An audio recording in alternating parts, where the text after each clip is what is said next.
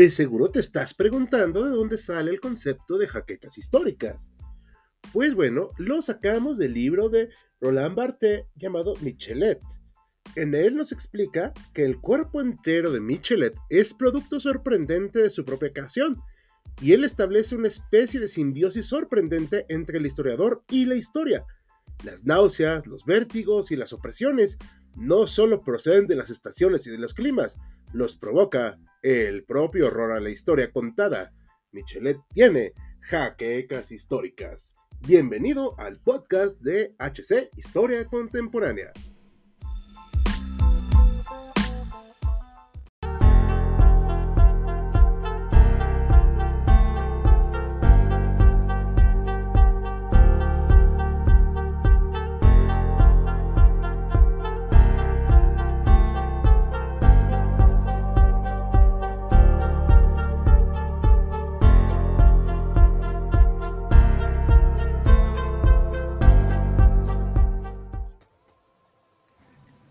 Buenas noches, querida concurrencia, historiadores y amantes de la historia. Estamos hoy, jueves 9 de, febrero, 8 y media de la noche, para abordar un tema más en HC Historia Contemporánea. El tema de hoy, 1994, un año clave, crisis y desastre, y nos acompañan, en primer lugar, Ricardo Hall, el doctor Mariano. Buenas noches. David Cabrera. Buenas noches. Y Joaquín Hernández. ¿Qué tal? Buenas noches. Oye, oye, antes de que empecemos, ¿de qué es la taza de David? No quieren saber y no lo voy a decir al aire. Ah, bueno. ok. De café, así dejémoslo. De café, sí. De cerámica. Pues bien, les damos la bienvenida a todos, a todas. Eh, les invitamos a darnos pulgar arriba, comentar sus inquietudes, dudas, apreciaciones. Pues bueno, hoy abordamos un tema muy interesante, un año, como dice el título, podría decirse clave, telúrico, no sé lo que quieran aquí comentar eh, más adelante mis compañeros contertulios, lleno de acontecimientos económicos, sociales, políticos. Bueno, antes de empezar a dar la palabra, me gustaría eh, dar un poco de antecedente. Hace algunas semanas vimos el milagro mexicano, eh, presentamos su desarrollo, su decadencia, abordamos al final los exenios de Luis Echeverría y José López Portillo. Y pues bueno, en esta ocasión tocamos un asunto posterior a la llamada década perdida, que son los años 80, una década oscura. Ahí podría decirnos eh, Ricardo y el propio doctor Mariano, una década terrible para México, con devaluaciones y crisis por doquier. Y pues bueno, eh, 14 años después, un cambio, un cambio que veremos cómo, cómo se da, cómo se dio en los distintos ámbitos. Los temas que vamos a ver son la presidencia de Salinas en primer término, la sucesión presidencial, este asunto de Colosio, eh, muy conocido para los mexicanos, la rebelión zapatista, el magnicidio relacionado con el asunto de Colosio, un, hecho que cimbró a la clase política mexicana, y finalmente el asunto económico con Joaquín. Y pues bueno, eh, antes que nada quisiera presentar si podemos este, ver algunos saludos del público, si hay comentarios, preguntas. Imperio Tiger 131 nos dice, hola, buenas noches, buenas noches, bienvenido. José Gómez, buenas noches a todos, bienvenido también. Dar Carlos, usuario constante, buenas noches a todos. Askin Kosh, un nombre túrquico me parece, ¿no? Alejandro Cadena nos saluda también. Y bueno, Dar Carlos, que empiece la masacre. Ok, no, bueno, vamos a ver, vamos a ver. Imperio Tiger, prometemos sorprender. Dar Carlos, del milagro mexicano, ¿quién fue el presidente que dijo que defendería el peso como perro? No te preocupes, es el queridísimo José López Portillo. Invitamos a revisitar, si quieren, eh, este en vivo de hace algunas semanas donde se aborda a este presidente que no fue particularmente eh, hábil, podríamos decir, ¿o no? ¿Algunos saludos más por el momento? Tenemos una pregunta para más adelante que la vamos a dejar para cuando llegamos a Colosio. Perfecto. Pues bien, ¿les parece si iniciamos? Doctor Mariano, tiene usted el estrado. Hombre, muchas gracias, Bruno. Miren, eh, analizar la presidencia de Salinas eh, tiene que ver con la entrada de Salinas, cómo llega Salinas al poder. Salinas es un eh, el último ejemplo de la presidencia imperial como la refinió Enrique Krause. Eh, el presidente era un rey absoluto, sexenal, que podía hacer y deshacer lo que quisiera, elegir su sucesor, y fue lo que hizo Miguel de la Madrid con Salinas de Gortari. Este presidente, al igual que todos desde Echeverría, pasando por López Portillo, luego por Miguel de la Madrid y luego por él, son presidentes que nunca tuvieron un cargo de elección popular. Ellos llegaron a la presidencia por la política palaciega, por el quedar bien con el jefe, por el manejar la política interna. Y de alguna manera, Salinas supo posicionarse con su jefe, Miguel de la Madrid, haciendo varias, varias, este, varias cuestiones de que hay quien consideraba que era el alter ego de Miguel de la Madrid, sobre todo sus planes económicos. El país venía arrastrando ese rollo con López Portillo de la nacionalización de la banca y de las estatizaciones tan, tan brutales que se habían dado desde la época de Echeverría. Entonces, encaja a nivel internacional con lo que vamos a llamar, no me gusta mucho la palabrita porque es, es poner etiquetas que están muy mal puestas con el neoliberalismo de Margaret Thatcher, Ronald Reagan y el Papa Juan Pablo II. Es el regresar al capitalismo liberal. Y eso es lo que va a hacer Salinas de Gortari. Salinas de Gortari, lo platicamos hace un momento antes de empezar la plática entre nosotros, en mi opinión, fue el último presidente que tuvo un proyecto político bien planeado y bien estructurado. Eso no quiere decir que le haya salido bien. El plan de Salinas era, en primer lugar, cuajar lo que logró, que fue la firma del Tratado de Libre Comercio, y con las ventajas del Tratado de Libre Comercio, apuntalar la economía del país, porque entrarían inversiones muy fuertes de Estados Unidos y el problema económico que ya se venía dando se iba a levantar. ¿Qué problema hubo con esto? Bueno, el problema son las inercias que traía el mismo, el mismo partido en el mando.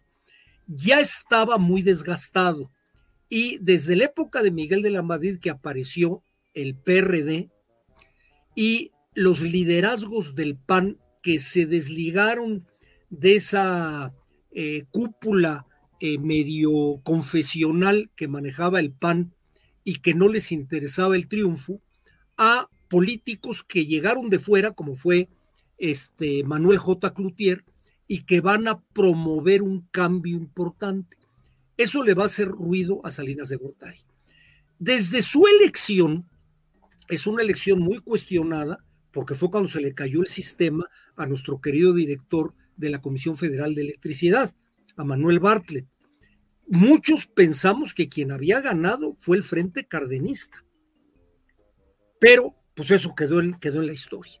La realidad es que el primer trienio del gobierno de Salinas no tiene la mayoría absoluta en el Congreso, algo único que no pasaba en la historia, bueno, yo creo que desde las épocas de Lázaro Cárdenas, pero Salinas maniobró muy, muy oportunamente, aplicando todo lo que sus opositores querían.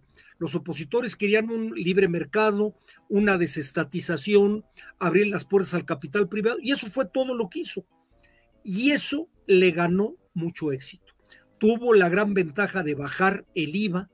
El IVA durante su gobierno se redujo, hubo una mejor captación de impuestos desde el punto de, vista económico, no todo lo bueno que era, pero fue mejorando. Al paso del tiempo, de, durante su sexenio, aparece algo que también estaba en el mundo. En Latinoamérica teníamos dos presidentes, Carlos Saúl Menem y Fujimori, que habían forzado la constitución para reelegirse. Entraba el rollo de decir nos podemos reelegir porque pues, el pueblo manda.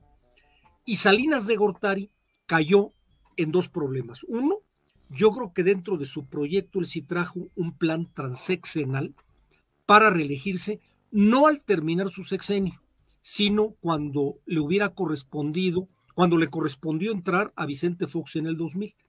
El plan era muy al estilo Porfirio Díaz y muy al estilo Álvaro Obregón. Dejo a mi cuate en el gobierno, él prepara todo para que se pueda permitir la reelección no inmediata y yo aparezco en el 2000 con bombo y platillo. Eso lo platicaban abiertamente, se platicaba abiertamente. Y la otra fue que se dedicó a hacer negocios. Él ya había hecho negocios porque de alguna manera apoyó a gente como a Carlos Slim y que se potenció su capacidad financiera dentro del gobierno. Y cuando, cuando ya empieza a soltar las cuerdas, pues va a ser mucha corrupción cuando estuvieron vendiendo los activos bancarios y los mismos bancos. En mi opinión, ¿qué sucedió? Que el Tratado de Libre Comercio se vino aprobando hasta cuando ya él salió. Ya no vio los beneficios y además ya los beneficios se tardaron mucho. Las cosas tienen que ser en su oportunidad y la oportunidad se pasó seis años. Ya no fue lo mismo. Ya, ya habían cambiado muchas situaciones. Y él, en mi opinión, él quiso hacer toda esta jugada con Colosio. Colosio como mucha gente cree, no creo yo que se le haya volteado. Ese discurso famoso que dice en el Monumento a la Revolución, ese discurso pasó por el escritorio de Salinas, obviamente. Colosio era un tipo que había trabajado con Salinas 20 años, sabía quién era, de qué pie cojeaba. No iba a perder la oportunidad de ser presidente por una tontería de un discurso. A Salinas se lo mató la gente del PRI, que temía que efectivamente Salinas se pudiera reelegir en el 2000. Y entonces rompía toda la estructura del poder que existía desde las épocas de precisamente del asesinato de Obregón. Ese fue el problema porque fue el más dañado. No olvidemos, ya lo platicaremos más adelante, que su hermano estuvo en la cárcel, que se asesinó a su cuñado. O sea, eh, él incluso estuvo haciendo ahí una faramaya de huelga de hambre en una de las colonias populares en Chalco, porque temía que lo fueran a encarcelar. Entonces, eh, si bien fue el último presidente de la presidencia imperial con todos los poderes, fue un presidente donde ya traía la cola del gobierno, de los malos gobiernos anteriores, una oposición que estaba creciendo, fuertemente y que ya no la pudieron parar. Y lo de la jugada de Colosio, pues no, no, no, no, no amarró, no lo cuidaron como lo debieron de haber cuidado, y de ahí vino, de ahí vino su salida en unas condiciones muy vergonzosas y el nombrar a un muy gris personaje que es el resto Cedillo. Pues yo ahí pararía, pararía mi, mi exposición muy breve, por si hay alguna plática, algún comentario, algún comentario de ustedes mismos. Claro que sí, doctor. Pues muchas gracias por exponernos este panorama. Ha tocado usted muchos puntos. Eh, sobre todo, por ejemplo, destacaría el asunto del el crecimiento de la oposición totalmente notable en esa época. Podríamos hablar eh, de los empresarios ya entrando directamente en la política y no necesariamente con el partido gobernante, con el PAN. De ahí que algunos autores hablen de un neopanismo, porque eh, eh, usted más o menos lo implicaba con este arrastre con los gobiernos anteriores, específicamente algunos usan la nacionalización de la banca de López Portillo, que es considerada una traición, porque además se hace sin consultar y sin avisar previamente, ni siquiera al propio sucesor, que era Miguel de la Madrid en ese momento, dicen, bueno, el pacto no escrito de que se nos iba a respetar y se nos iba a consultar las decisiones ha sido violado, vamos a inclinarnos a otro partido que, con el que podamos este, tener voz. De ahí, pues, este interés de Salinas de Gortari también de negociar con ellos. No sé qué usted opine, por ejemplo, de este tema de las llamadas concertaciones. Ah, pues ahí empezó, claro. Ahí empieza el asunto de decir, primero, él tenía que vender la imagen de que México se estaba modernizando. Claro. Para mantener ese asunto de igualdad con Estados Unidos y con Canadá, tenía que verse como un país democrático, no se podía ver como esa dictadura perfecta. Entonces, no nada más por decisión de él, yo creo que la presión de la oposición a través de grupos empresariales, grupos sociales, fue tan fuerte que tuvo que doblar las manos. Y entonces tuvo que llegar esas famosas concertaciones que legalmente son una vacilada. ¿eh? Claro. O sea, fueron concesiones, bien lo dice el nombre, fueron concesiones que él da cuando no tenían elementos para defenderse, porque eran puros fraudes en las elecciones. Sí, los dados cargados, como dicen, como se dice coloquialmente. Sí, exactamente. Yo creo que lo correcto que tenía, que él tenía que haber dicho es decir, oye, las elecciones se anulan. En lugar de decir, quito a este y pongo al otro. Eso habla de, de la presidencia imperial. Él siguió siendo un emperador presidencial con todo el poder. Él quitó y puso gobernadores a su antojo. y le abrió la puerta y como tú bien dices, Bruno, pues tuvo que pactar, tuvo que pactar porque él vio que las elecciones le habían dañado. Antes de darle la palabra a Joaquín, que va a decir algo más inteligente que yo de seguro, este, eh, Salinas es el único presidente en la historia más reciente del país que ha aumentado su presencia en el Congreso. Así, así, de potente fue su así Ya, ahora sí me callo para que hable Joaquín. Nada más, nada más déjame completar lo que decías. Él, sus primeros tres años, no tiene la mayoría del Congreso, la mayoría absoluta. Sí tenía la mayoría, pero no la mayoría absoluta. Gracias a sus medidas, su triunfo en las elecciones intermedias fue arrollador. En las elecciones intermedias se hizo de todo. O sea, le rompió el esquema a toda la oposición. Eso es importante. Sí. Y el presidente del PRI en ese momento era un señor llamado Luis Donaldo Colosio. Que precisamente en 1991 fue el que instrumentó esa victoria que tuvo el, Congreso, el PRI en ese momento.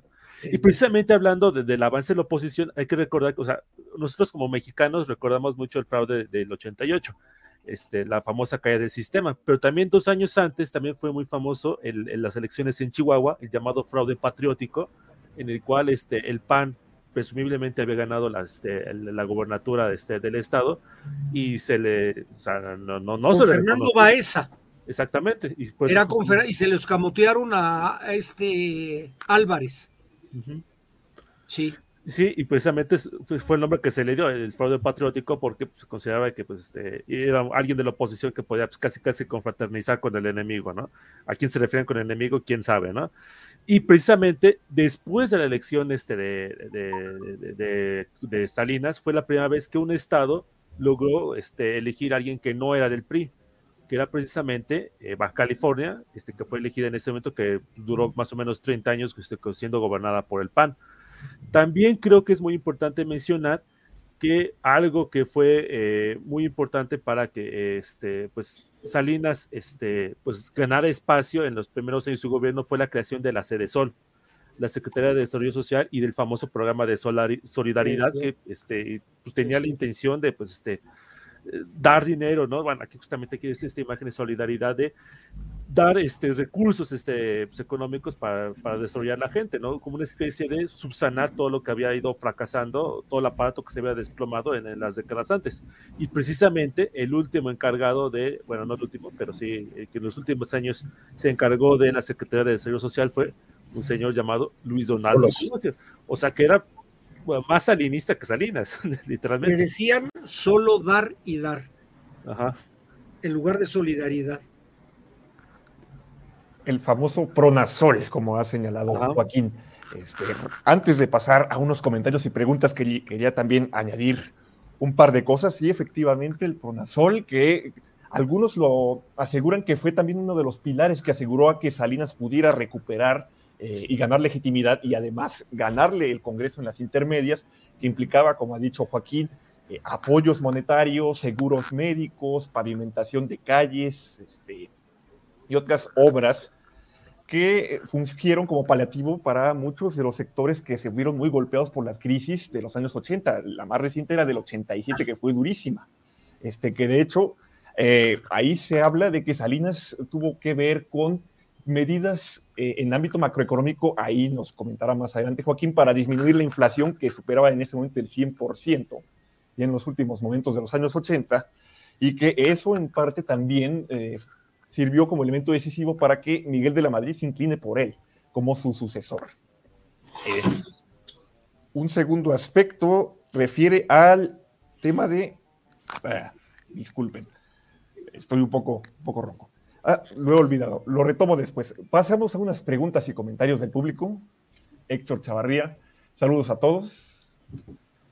Alejandro Cadena, lo de Colosio siempre me ha parecido algo raro. ¿De verdad quería un cambio? Eh, ¿Qué dicen, queridos? Yo no compatriotas? No, O cambio, No. de- depende de cómo entendamos cambio. Si quería cambiar el modelo salinista, no.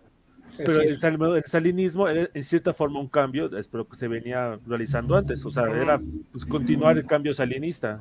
Él era un hombre del sistema y pro Sí. Salinas. Sí. Sí, Por eso se ha mitificado mucho, ah, perdón, se ha mitificado mucho la figura en algunos sectores de respecto a Colosio en este sentido.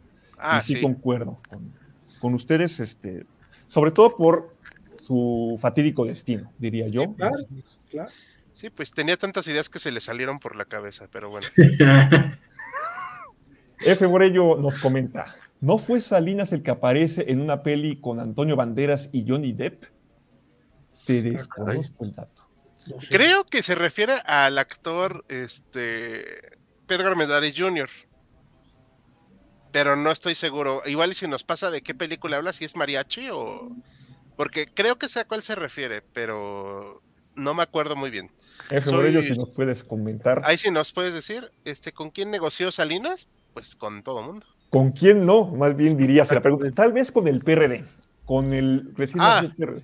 Ajá. O sea, al PRD los mandó a matar. Esto no Sí. es broma. Y, hablando de los fraudes, menciona- también mencionaría Michoacán que se sospecha también que pudo haber ganado el candidato del PRD en ese momento y que hubo fraude. También nada más que a diferencia de Baja California, no, no se reconoció. Ujú. Sí, o sea, hablando de eso, de, de- de- de con quién negoció Salinas, Salinas era famoso porque era un negociador este, desde sus tiempos en, en la Secretaría de Programación de Presupuestos, o sea, sabía manejarse entre gentes y eso pues, le ayudó primero a subir puestos en la administración y pues ganarse el favor de, este, de, de la madre para que fuera elegido como el candidato. Y también un amenazador. O sea, Sí. sabía usar el pan y el palo. Sí. Compatriotas, estoy de acuerdo. sin lugar a dudas. Tenemos más comentarios. Imperio Tiger 131. La familia de mi actual novia vivió la época de la guerrilla chapaneca. Hay, otra cosa que, que se me olvidaba de Salinas y creo que es muy importante. Cuando entró a la presidencia tenía 39 años. O sea que para los estándares del- del- de la cúpula priista pues, era un chamaco. Y Era eso un chavo. exactamente, o sea, era visto como alguien que era este, pues alguien, este, un bebé casi casi. casi, Se casi. le ve en la pelona. Ajá, Ajá. Sí, exactamente, como que la pelona como que este La ayuda. disimula la edad, ¿no? O no lo hace parecer de, de mayor edad, pero era... Echeverría también había entrado muy joven, ¿eh? No Sí, es tampoco también. un caso raro. También Echeverría había entrado. Pero- muy- Bueno, aquí voy a meter mi cuchara y le así hicimos un guion con Bruno que lo relató él del PRI de la del cisma del PRI de Cuauhtémoc Cárdenas y Porfirio Muñoz Ledo y toda esa rumpla de personas. Este es que Salinas llegó por los medios no tradicionales. Él no hizo trabajo de campo, o sea, de bañarse con el pelo, de ir a las populacheros, o sea, no, o sea, él llegó en esta onda que me revienta la palabra, pero voy a tener que usarla, tecnócrata. O sea, él era una persona con gran conocimiento que fue ascendiendo en la cúpula del poder, y gente pues tan ah, ni modo, aunque le duele a alguien tan limitada como Cuauhtémoc Cárdenas se vio desplazada por estas personas. Y por eso se salen, porque son esas personas que hicieron carrera eh, política más no car- salud, ajá, ajá, más no carrera académica. Y eso fue lo que le reventó el hígado. Por eso Salinas es visto con odio por, con odio por muchos. Dos comentarios. Salinas me parece sigue siendo el presidente más joven que ha tenido el país, ¿no? Tengo entendido, porque... Pues de los más jóvenes. de los ajá. más jóvenes. Y Bueno, segundo, si sí... a espe- Miguel Miramón. Ah, Sí. Ah, tienes bueno. razón. No hay Sí. que omitir a a Miguel Miramón. Ah, Segundo, el reemplazo, como menciona, como menciona Hal, de estos nuevos jóvenes que están muchos egresados, sí, de la Universidad Nacional Autónoma, de México, pero con posgrados o especializaciones en universidades norteamericanas, expuestos a las nuevas ideas que viene comentado el doctor liberales, o que pueden denominarse como tales. El, y que rompen con este paradigma de que se había mantenido con Luis Echeverría y con José López Portillo, entendido de más Estado, mayor lucha por el bienestar social. Este, se ha mencionado que Salinas eh, mantuvo este lema implícito de menos Estado para más bienestar social. Desembarazarse de este gigantesco aparato estatal en el que había ido evolucionando durante los 10 años anteriores con tanta compra de paraestatales y demás cuestiones. ujú. Y yo cerraría aquí con una última cuestión que señalaba el doctor respecto a los problemas que generó algunos aspectos de la reprivatización, que fue la re- reprivatización de la banca, que no se la devuelve a los, a los dueños originales, sino que se las da a gente cercana a él. Tal vez no necesariamente capacitada del todo, pero en este sentido sí leal a él. O no sé qué, cómo lo vean ustedes.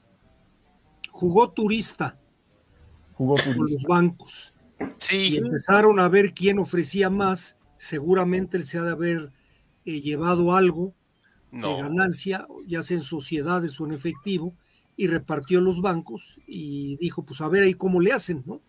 A gente que luego no tenía la capacidad para hacerlo. Sí. Y, y también fueron muy, este, tenían mucho ese énfasis en de que quedaran manos mexicanas. O sea, no querían que los extranjeros en ese primer momento quedaran con, la banca. Y además era prohibido. Además todavía no estaba en la ley. Pero no hubo una pequeña modificación para permitir cierta influencia o presencia Sí. extranjera en el ámbito financiero. Tenía Sí, entendido. pero ya no, pero no mayoritarios. Ah, claro, por supuesto. Como ahorita, ¿no? Como ahorita que Sí, se ahorita quedaron ya. con todo. Ya con Cedillo, ya de ahí para el Real, ¿no? Ahí sí es para el Real, ¿no? Sí. Claro. Pues, Bueno, eh, ahorita vamos a ver qué pasa con Banamex, ¿no? José Gómez. Ándale, Ah, ya veremos. José Gómez. Fox. La venta de Banamex le tocó a Fox. La venta de Banamex a Citigroup. Y de ahí pues siguieron todas. Vaya, vaya. José Gómez, que responde a Alejandro Cadena. Lo curioso de eso es que Colosio no era un político tan popular. Su popularidad estalló meses antes de su asesinato y, aum- y siguió aumentando después de este. sí, Sí, Sí. es lo que se ha comentado también. sí. También explotó mucho el 23 de marzo. Héctor Chavarría, Colosio era el títere de Salinas. Sí. Sí. También se ha mencionado. Coincido. Creo que- vámonos de este cuarto antes de que mis abuelos escuchen que hablan de Salinas y empiecen a lanzar eh, palabras altisonantes. Vamos. Fierrazos. Fierro. Bien. A ver, F. ¿qué hay otra? Qué raro, los empresarios metiendo mano. Pues sí, mi. Y latinoamericanos, más raro. Ujú. Alejandro Cadena, ¿la presidencia imperial fue por el propio poder de la presidencia o por el poder de los individuos? ¿Qué nos Ambas dicen? dos. Ambas dos. Sí, y por toda la estructura que se fue pues, consolidando, sobre todo desde Cárdenas, un poquito desde antes, pero Cárdenas yo creo que fue el más importante, que fue cimentando todo ese poder alrededor de, de la figura presidencial. Y un poder Pero heredable. Eso se potencia, yo creo que fue la evolución del régimen. Ujú. Yo les decía hace rato que desde Echeverría los presidentes no tuvieron un cargo de elección popular. El último presidente con cargo de elección popular fue López Mateos, que fue senador. De ahí en fuera todos salieron de la burocracia. Eso fue alejando a los presidentes de la gente, del pueblo, Oye, porque ya no tenían ese rollo, ¿sí? este Fox y Calderón fueron diputados. Eso sí, O pero sea, del PRI, Pero la presidencia imperial, ¿no? Pero Ah, La presidencia No imperial son yo me PRI. refiero. La presidencia imperial, en la época de Echeverría, López Portillo, este, y Miguel de la Madrid y Carlos Salinas de Gortari, el presidente tenía el Congreso, la Suprema Corte de Justicia, la Cámara de Diputados, la Cámara de Senadores, el Ejército y la Marina a sus órdenes, jefe. Y el PRI. Y el, por, por supuesto, era todo. Todo un lo, todo lo de la mecanismo CTM, la que, por ejemplo, en las épocas todavía de Ruiz Cortines y de Miguel Alemán, sí había ciertos equilibrios de poder dentro del mismo sistema. Pero los otros ya no lo tuvieron. Los otros ya fue lo que quiere el presidente. La película es Érase una vez en México. Ah, ok. Luego la tengo que volver a ver. Bien, la, voy a- la bu- la buscaremos. Alejandro Cadena, solidaridad. ¿Si era un estado de bienestar o solo era dar dinero? Pues eso es un estado de bienestar. Bueno, eh, los, los más entusiastas del estado de del bienestar sí este, se van a poner un poco este, filosos con el tema, ¿no? Pero pues, eh, en buena medida el estado de bienestar es pues, dar dinero, ¿no? Existen ciertos mecanismos en el cual se busca, ¿no? De que este, pues, este dinero esté bien este, regulado, que los ingresos sean abundantes, etcétera, etcétera, ¿no? Pero en última instancia, pues existe esa, esa condición básica, ¿no? De que para hacer un estado de bienestar tienes que estar dinero, dando dinero a, a- a la gente. Era esa parte, ¿no? De, de buscar el bienestar a través del dinero. Ujú. Sí, a través del gobierno más que del dinero. Y, y yo creo que además de buscar el bienestar, era buscar clientela. Sí. Más eso, más eso. También Sí, hay que Salinas, recordar que él le puso de manera un poco ridícula a Salinas, como todo personaje que quiere nombrar sus cosas, le llamó el liberalismo social. ¿sí? Esto nos lleva a una discusión, perdón, Jal, No, no, sí. Ah, porque sí está, digamos que Salinas sí, sí marca un cambio, reitero, en esto del estado de bienestar antes mantenido, del desarrollo compartido, esta ruptura, pero nunca se termina del todo de alejar de ciertos aspectos de, comillas, ayuda social, que sí lo podríamos ver como clientelismo, lo veríamos en este sentido en un área un poco gris entre ambos polos, podría decirse, ¿no? Yo así lo veo. Perdón, Jal, ¿qué querías comentar? No, digo, o sea, toda persona que quiere hacer eh, un cambio, le nombra sus cosas de manera rimbombante. O sea, liberalismo social tiene la misma sustancia que humanismo mexicano. Nada. O sea, no tiene ningún sentido. O sea, solamente es para darle un nombre. Pero aquí, había un- aquí veo una persona que sí está muy capacitada, porque nos caerá mal Salinas, que es del SNAL, bla, bla, bla, pero de que es un tipo con un, una mente muy, muy impresionante, sí, o sea, pero era un nombre muy tonto, o sea, era para darle algo, así como para que no lo relacionaran con eso del neoliberalismo y esas cosas, pero pues, al final le salió, todo el mundo lo olvidó. Bien. No sé si estén de acuerdo aquí.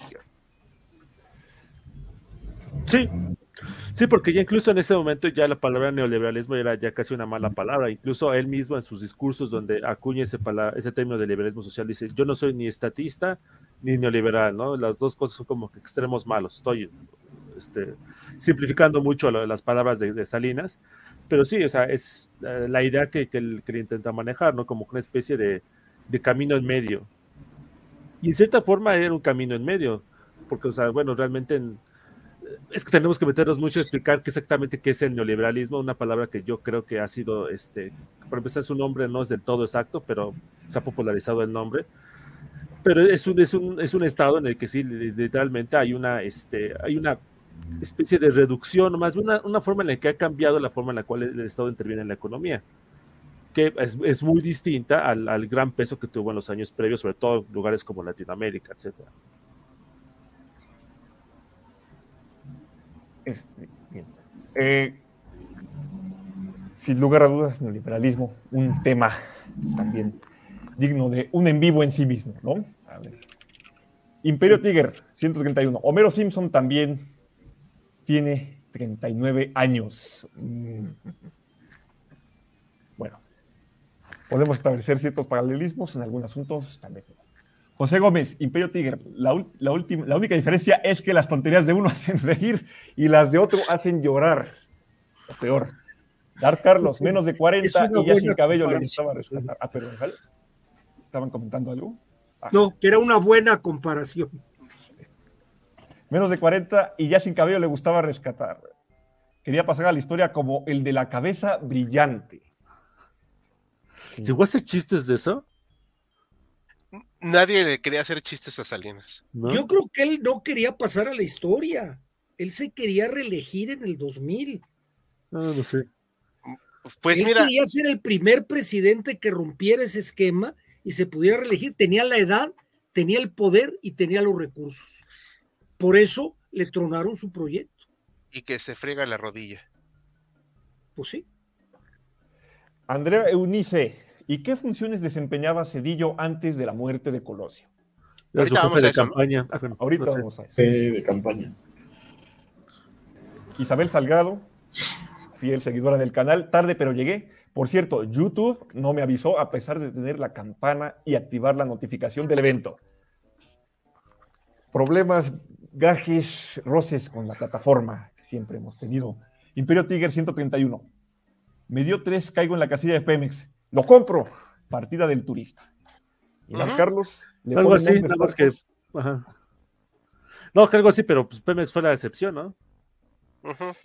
Hablando de Pemex, ahorita leo el de Dar Carlos, eh, para cerrar también el tema de Salinas, quisiera hablar sobre estos golpes anticorrupción o presuntamente anticorrupción que dio. Para empezar contra la quina de Pemex, este, acusándolo, este, procesándolo por corrupción, y sindicato de, lo- de maestros, el CENTE, contra Jongitud Barrios, donde puso en su lugar a la hace no mucho célebre el Bester Gordillo. Buenísima persona. Finísima persona. Sí, es que al peculiar de la quina se le ocurrió mostrar la foto de cuando él y su hermano mataron a la mucama. Venganzas políticas. Sí. Oye, además, Ya. no se olviden de que cuando sale Miguel de la Madrid y ponen de candidato a Carlos Salinas de Gortari, hay una asamblea nacional de Pemex, donde en Pemex el dirigente, que era un señor, creo que José Sosa, era en ese momento el director del sindicato, le dice, si se hunde Pemex, se hunde usted, señor presidente. Y se lo tragó. Y yo creo que ahí echó echó cosas, ahora sí que echó mano a su pistola Salinas y se esperó a ser presidente y se los tronó. Sí, No se podía amenazar al presidente, porque el sindicato de Pemex, mucha gente dice que apoyó a Cuauhtémoc Cárdenas. Vaya. Las intrigas políticas y las venganzas personales. La- el pragmatismo mezclado con el interés personal. Bien, leemos el Dar Carlos y damos eh, el, el siguiente tema, ¿les parece? Bien. Vamos. Dar Carlos, ¿le ponen nombres largos o complejos para hacerse los chulos? Efectivamente. Bien. Eh, en segundo tema, tenemos la sucesión presidencial que nos la presenta Hal, Colosio versus Camacho. Y vamos a ir también rápidamente al. Va conjunto con pegado con el tema de la rebelión zapatista. Pero vamos a hablar primero de estos buenos amigos: Manuel Camacho Solís y Luis Donaldo Colosio, ambos ya muertos, por cierto. Manuel lamentablemente lo afectó el cáncer y pues ya. Y de hecho, así hablando muy sinceramente, su carrera política murió el día que mataron a Colosio. O sea, de ahí en fuera nunca pudo hacer nada más él, bueno, Camacho y pues Luis Donaldo eran la gente más cercana a Salinas en ese momento, como dijo ya Joaquín, uno era presidente del PRI, este Donaldo, y Manuel Camacho estuvo, si mal no recuerdo, aparte que también estuvo como secretario general del PRI en su momento, fue el jefe del departamento del Distrito Federal. Antes acá en la Ciudad de México, el presidente ponía al gobernante de la ciudad, ¿ok? Eh, sigo creyendo que debería ser así, pero bueno, este, eso ya son mis manías. Entonces, bueno, de todos modos ya sucede así, con la que está ahorita, así que pues. Entonces estos eran como que la uña y carne en cierto modo de este Salinas, y siempre se ha jugado en México el papel del tapado.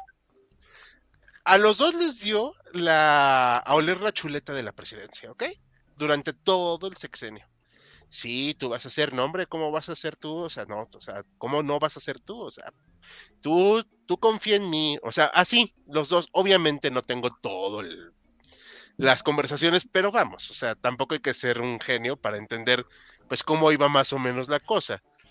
El hecho fue que en 1993, pues ahora sí que tronó todo, porque bueno, obviamente Salinas no dijo públicamente que él eligió a Colosio, pero pues todos sabíamos que lo eligió, ¿no? O sea, dijeron, no, pues el, el candidato para el Partido Revolución Institucional a la candidatura a la presidencia va a ser Luis Donaldo Colosio. Lo destapó Fidel ¿Fidel Velázquez? Velázquez. Ah, Sí. todavía, ah, sí, pues todavía pataleaba. Bueno, aquí vemos esta foto, me Y gusta. Fidel Velázquez era el que siempre los destapaba. Sí, esa era la costumbre. Este, siempre eran las, las bases obreras bueno, Así es. en la simulación Ujú. Que aclamaban al candidato. Era, todo un show muy bien preparado. sí, sin Sí. duda. Eh, Miren cómo estaban siempre ahí. Por cierto, estos personajes, digo para que no se nos olvide, ¿eh?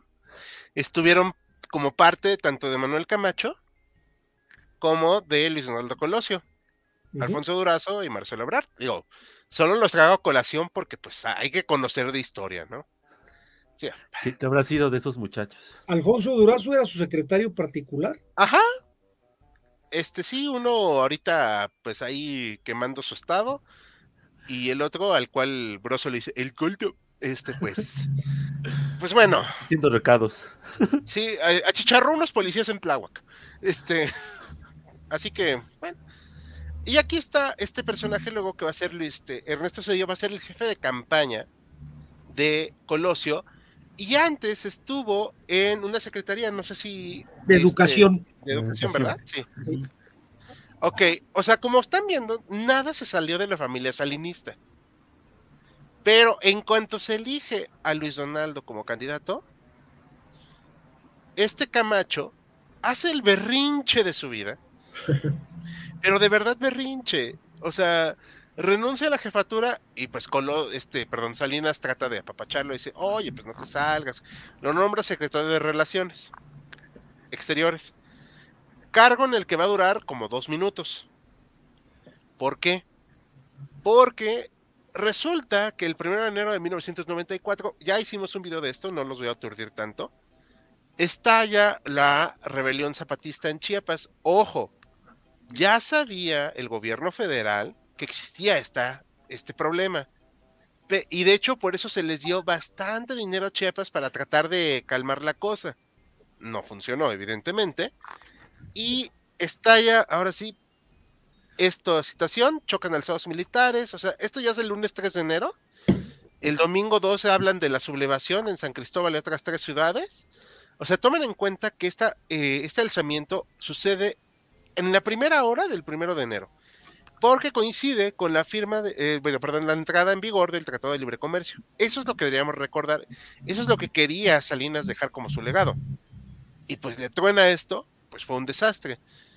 No voy a replicar todo el este todo, todo ahorita, vamos a hablar un poquito más eh, salud, detenidamente de esto, pero aquí tenemos un problema entonces con la candidatura de el buen Colosio. No estaba cuajando mucho. Y le estalla la rebelión. ¿Qué le va a dedicar tiempo el país? ¿A la rebelión o a la candidatura? Es una rebelión. Sí, claro, ¿no? O sea, no es Ya su culpa de Colosio, o sea, de verdad, no. Pero Camacho es designado para hacer, eh, para hablar de la paz. Ahorita vamos a hablar más profundamente de la rebelión.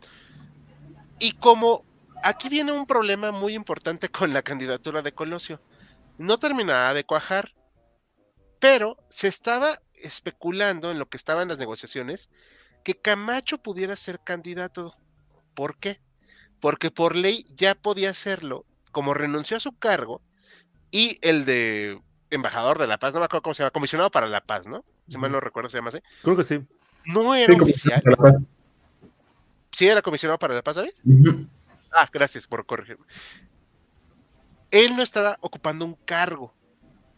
Entonces estaba habilitado para ser candidato. Eso provocó que Colosio, que por cierto era una persona depresiva, trajera encima la sombra de Camacho. Lo cual obviamente le estaba provocando problemas en su campaña. Aquí este, vemos que están estas personas cercanas a pues a Salinas. Este, el que hablamos hace poco, Gutiérrez Barrios. Gutiérrez, Gutiérrez Barrios. Ah, Y este personaje que Mariano lo reconoce sí o sí. Pero de todas, todas. ¿Cómo se llamaba? Fernando Gutiérrez Barrios. No, no, no, el de aquí, el de. Al el que está en medio, Ajá. eh, Córdoba Montoya. Exacto. María Joseph Marie Córdoba Montoya. Pero para México, José María, por favor. Sí, pero era francés, era francés de origen. Aquí ya se nacionalizó y era también algo así como el fantasma del, de los este, pterodáctilos en, en- en el gobierno. Sí, no, es que aparte era como el vicepresidente no oficial. Sí, así es, efectivamente. El secretario. De la, el, el jefe de la oficina, ¿no? De Salinas. Exactamente, exactamente. Un Sí, tipo un gran poder, un gran, gran. eh, son de las cosas que yo creo que fueron de los errores de Salinas, ¿eh? Haberlo Porque dejado ahí. generó, generó mucha antipatía. Era un tipo, aparentemente, dicen muy antipático, muy soberbio, y lo mandaba Salinas por delante, y eso le generó muchas enemistades. Déjenme nada más mencionar algo, ahorita que tú estás hablando de lo de Chiapas, del levantamiento. ¿Ustedes saben de quién era yerno Manuel Camacho Solís? ¿De Salinas? No sé. De no don. Manuel Velasco Suárez, que fue gobernador de Chiapas en 1970, 1976. ¿no? Ese señor, del último gobernador de Chiapas, este muchachito que es Manuel Velasco Cuello, Ah, que se identifica todo esto como que son los mandamases de Chiapas desde 1970. Yo una pregunta sospechosista. ¿No se les hace raro que en el estado donde gobernaba la oligarquía de la cual era suegro de Manuel Camacho Solís, el mandamás, ahí se haya dado el levantamiento en situaciones tan extrañas como que junto a una zona militar pasaran 30 camiones de sublevados para tomar San Cristóbal de las Casas y nadie hiciera nada. Sí, claro. No, y aparte, el secretario de Gobernación había sido gobernador de Chiapas. Ah, Latrocinio, Ajá. Sí. Patrocinio González Garrido. Ujú. Así es, efectivamente. Y. Entonces, ahí hay, ahí hay mano, puede haber mano negra, ¿no? Hay quien dice que Camacho, no lo podemos saber, esto estoy hablando de una elucubración, le dijo a Salinas, o aquí tiras a Colosio, o yo te hago un levantamiento y te armo una bronca en el sureste. Nunca lo sabremos, ¿no? O sea, No lo sabremos, no lo sabremos. Y digo, yo no me voy a poner a leer el libro de Salinas, la verdad. No, no hay poder humano que me lo haga leer. Bueno, eh, no sé si quieran comentar algo más, chicos, antes de seguir mi plática rápidamente. o No. Bueno, entonces, como vemos, va junto con pegado. Porque el alzamiento zapatista, que, em, bueno, ya comenté en el video, es este el, el video que hicimos del ZLN. Les digo hicimos porque pues, somos todos un equipo, ¿no? Pero pues el guion es totalmente responsabilidad mía. Ahora sí que nadie de acá del equipo, más que yo, dijo lo que dijo. Sin embargo, hay que entender que esta sublevación estaba muy mal planeada.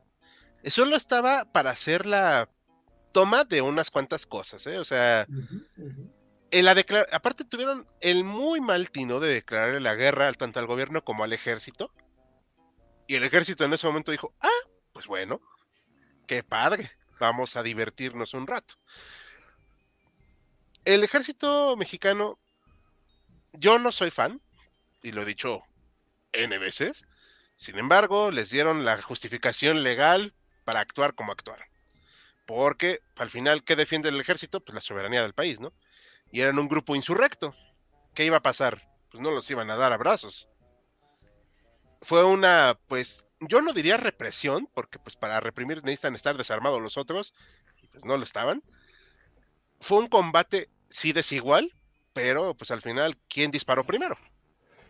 A esto, No. una pregunta, Hal, perdón por la No, interrupción. no, por favor. Mencionabas que, bueno, a ver, nosotros tenemos, bueno, cuando se lanza la proclama del ejército zapatista, tengo entendido, el objetivo, o al menos en el discurso, era marchar a la Ciudad de México y dar inicio a un movimiento completo de liberación nacional. Lo que comentabas es que realmente, o es lo que estoy entendiendo, solo se planeaba tomar algunas localidades cercanas, o, o tú crees que sí eh, tenían, ah, o igual pregunta para todos los concurrentes, sí había en el plan zapatista marchar directamente sobre la Ciudad de México. Mira, en el discurso suena muy bonito. No podían decir, oye, solo quiero tomar tres municipios y tratar de atacar una base, porque pues así ni su mamá los va a reconocer. O sea, estoy hablando en serio cuando este, no tenían cómo. Y cuando Marcos, o como queramos llamarle ahorita, no sé ni cómo esté ahorita su nombre. Galeano. Este, Galeano, ah, ah, ¿sigue con eso? ¿Ah? bueno, Sí. ¿sigue con el meme de Galeano? Ok, entonces me quedo con, bueno, en ese momento Marcos, también conocido supuestamente como este Guillén, si mal no recuerdo, ¿no? Este es su nombre. Eh, él fue a visitar los, los, pues, los cuarteles o lo que quedaba del Frente de Liberación Nacional. Pues había dos pistolas de agua, ¿no? Y creo que una granada. Pues, No había nada. O sea, terminó siendo el ejército zapatista el fuerte del Frente de Liberación. No vas a lograr nada. Hubo un bombazo aquí en Plaza Universidad en la Ciudad de México en esos días que muchos se pelean con que si sí o si no lo perpetraron acá los del Frente de Liberación. Yo me desistí porque la verdad no encontré la suficiente información que me corroborara una cosa u otra y mejor no lo mencioné en el video, decidí dejarlo pasar. Pero esos días fueron muy agitados. Son 10 días de combate.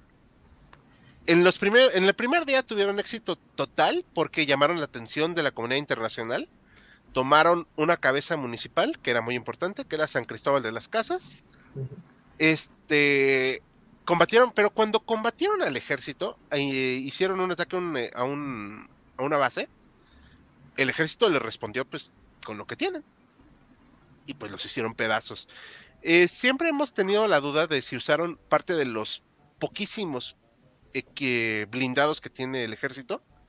Me han dicho hasta el cansancio en el video que sí hay relatos de que se usaron esos blindados. Y si sí se usaron, simple y sencillamente no tenían oportunidad estas eh, personas, porque incluso algunos iban con flecha y arco. O sea, no es mala onda, no es por despreciar ni nada, pero tú no puedes ir a una guerra contra un ejército más menos moderno con ese tipo de armamento, y menos aún sin un plan que, aunque dices muy bonito en la declaración de la célula de la sí, vamos a marchar y vamos a tomar, o sea, está fuera de toda realidad. Iba a decir algo, Mariano. Yo Adelante, creo que el objetivo, ahorita tú que hablabas de los objetivos, no fue, y lo, y lo preguntaba Bruno, no fue ni sublevar al país, fue un efecto publicitario. Sí, Ese era el objetivo. El objetivo que lo manejó, creo que con mucha habilidad este cuate Marcos, fue tener a la comunidad internacional por medio del Internet informada y correlacionada, y les voy a decir, a la postre, se convirtieron en los dueños de una parte importante del territorio nacional. Actualmente, todo el territorio del EZLN es una autonomía dentro del Estado mexicano, no reconocida, pero cualquiera de nosotros para entrar ahí tienes que entrar con un salvoconducto y se manejan según las leyes de ellos, los acuerdos de ellos, y eso fue lo que se logró. Sí, No traían el objetivo de derrocar al gobierno, ni convertir una revolución socialista ni comunista. Su objetivo era dar un golpe publicitario y posicionarse como se posiciona. sí.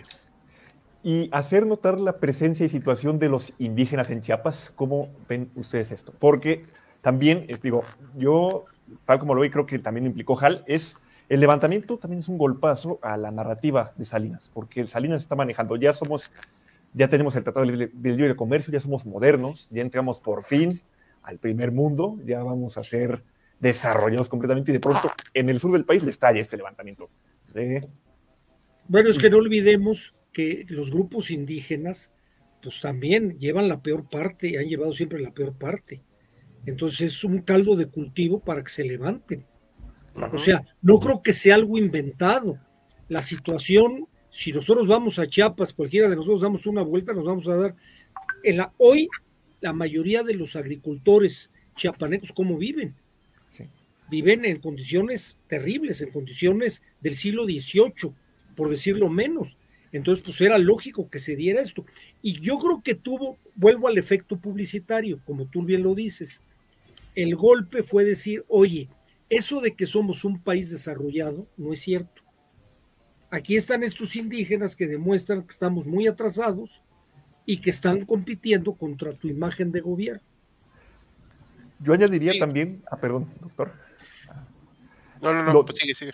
Lo de los caciques. No, sí, adelante, Eh, adelante. hay una situación dura con los caciques ya de muy larga data, con represiones sangrientísimas. Pero toda la vida, Sí. eso desde la época, incluso desde antes de la revolución, han sido los, los que manejan, tienen guardias blancas. Entonces es, es, es terrible la situación, eso es cierto. Sí. Caldo de cultivo perfecto. Y rápido, Jal, antes de dejarte continuar, una última interrupción, quería destacar también que el levantamiento, si bien el ejército sale airoso en varios de los enfrentamientos, no es tan fácil para el gobierno federal, no solo por la presión internacional que empieza a tener lugar, que evita que se proceda como en los años 70 se había procedido, por ejemplo, contra Lucio Cabañas y otras guerrillas, sino porque, eh, y esto lo relatan algunos militares que estuvieron implicados, eh, que tuvieron que llamar militares de otras zonas del país porque Sí. varios de Chiapas se desertaron. Sí, Este, con- eso es y cierto. llevaron su equipamiento al, a- al ejército zapatista. Y lo que mencionabas también de los blindados, se habla que también hubo bombardeos.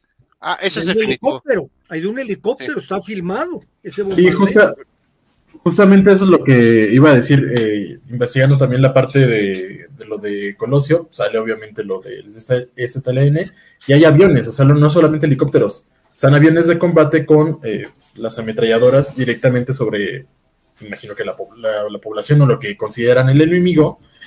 Eh, y sí, o sea, de que hubo armamento bastante, bastante pesado, sí, sí lo hubo. Y dos anécdotas, eh, ahí habrá que creerlas tal vez.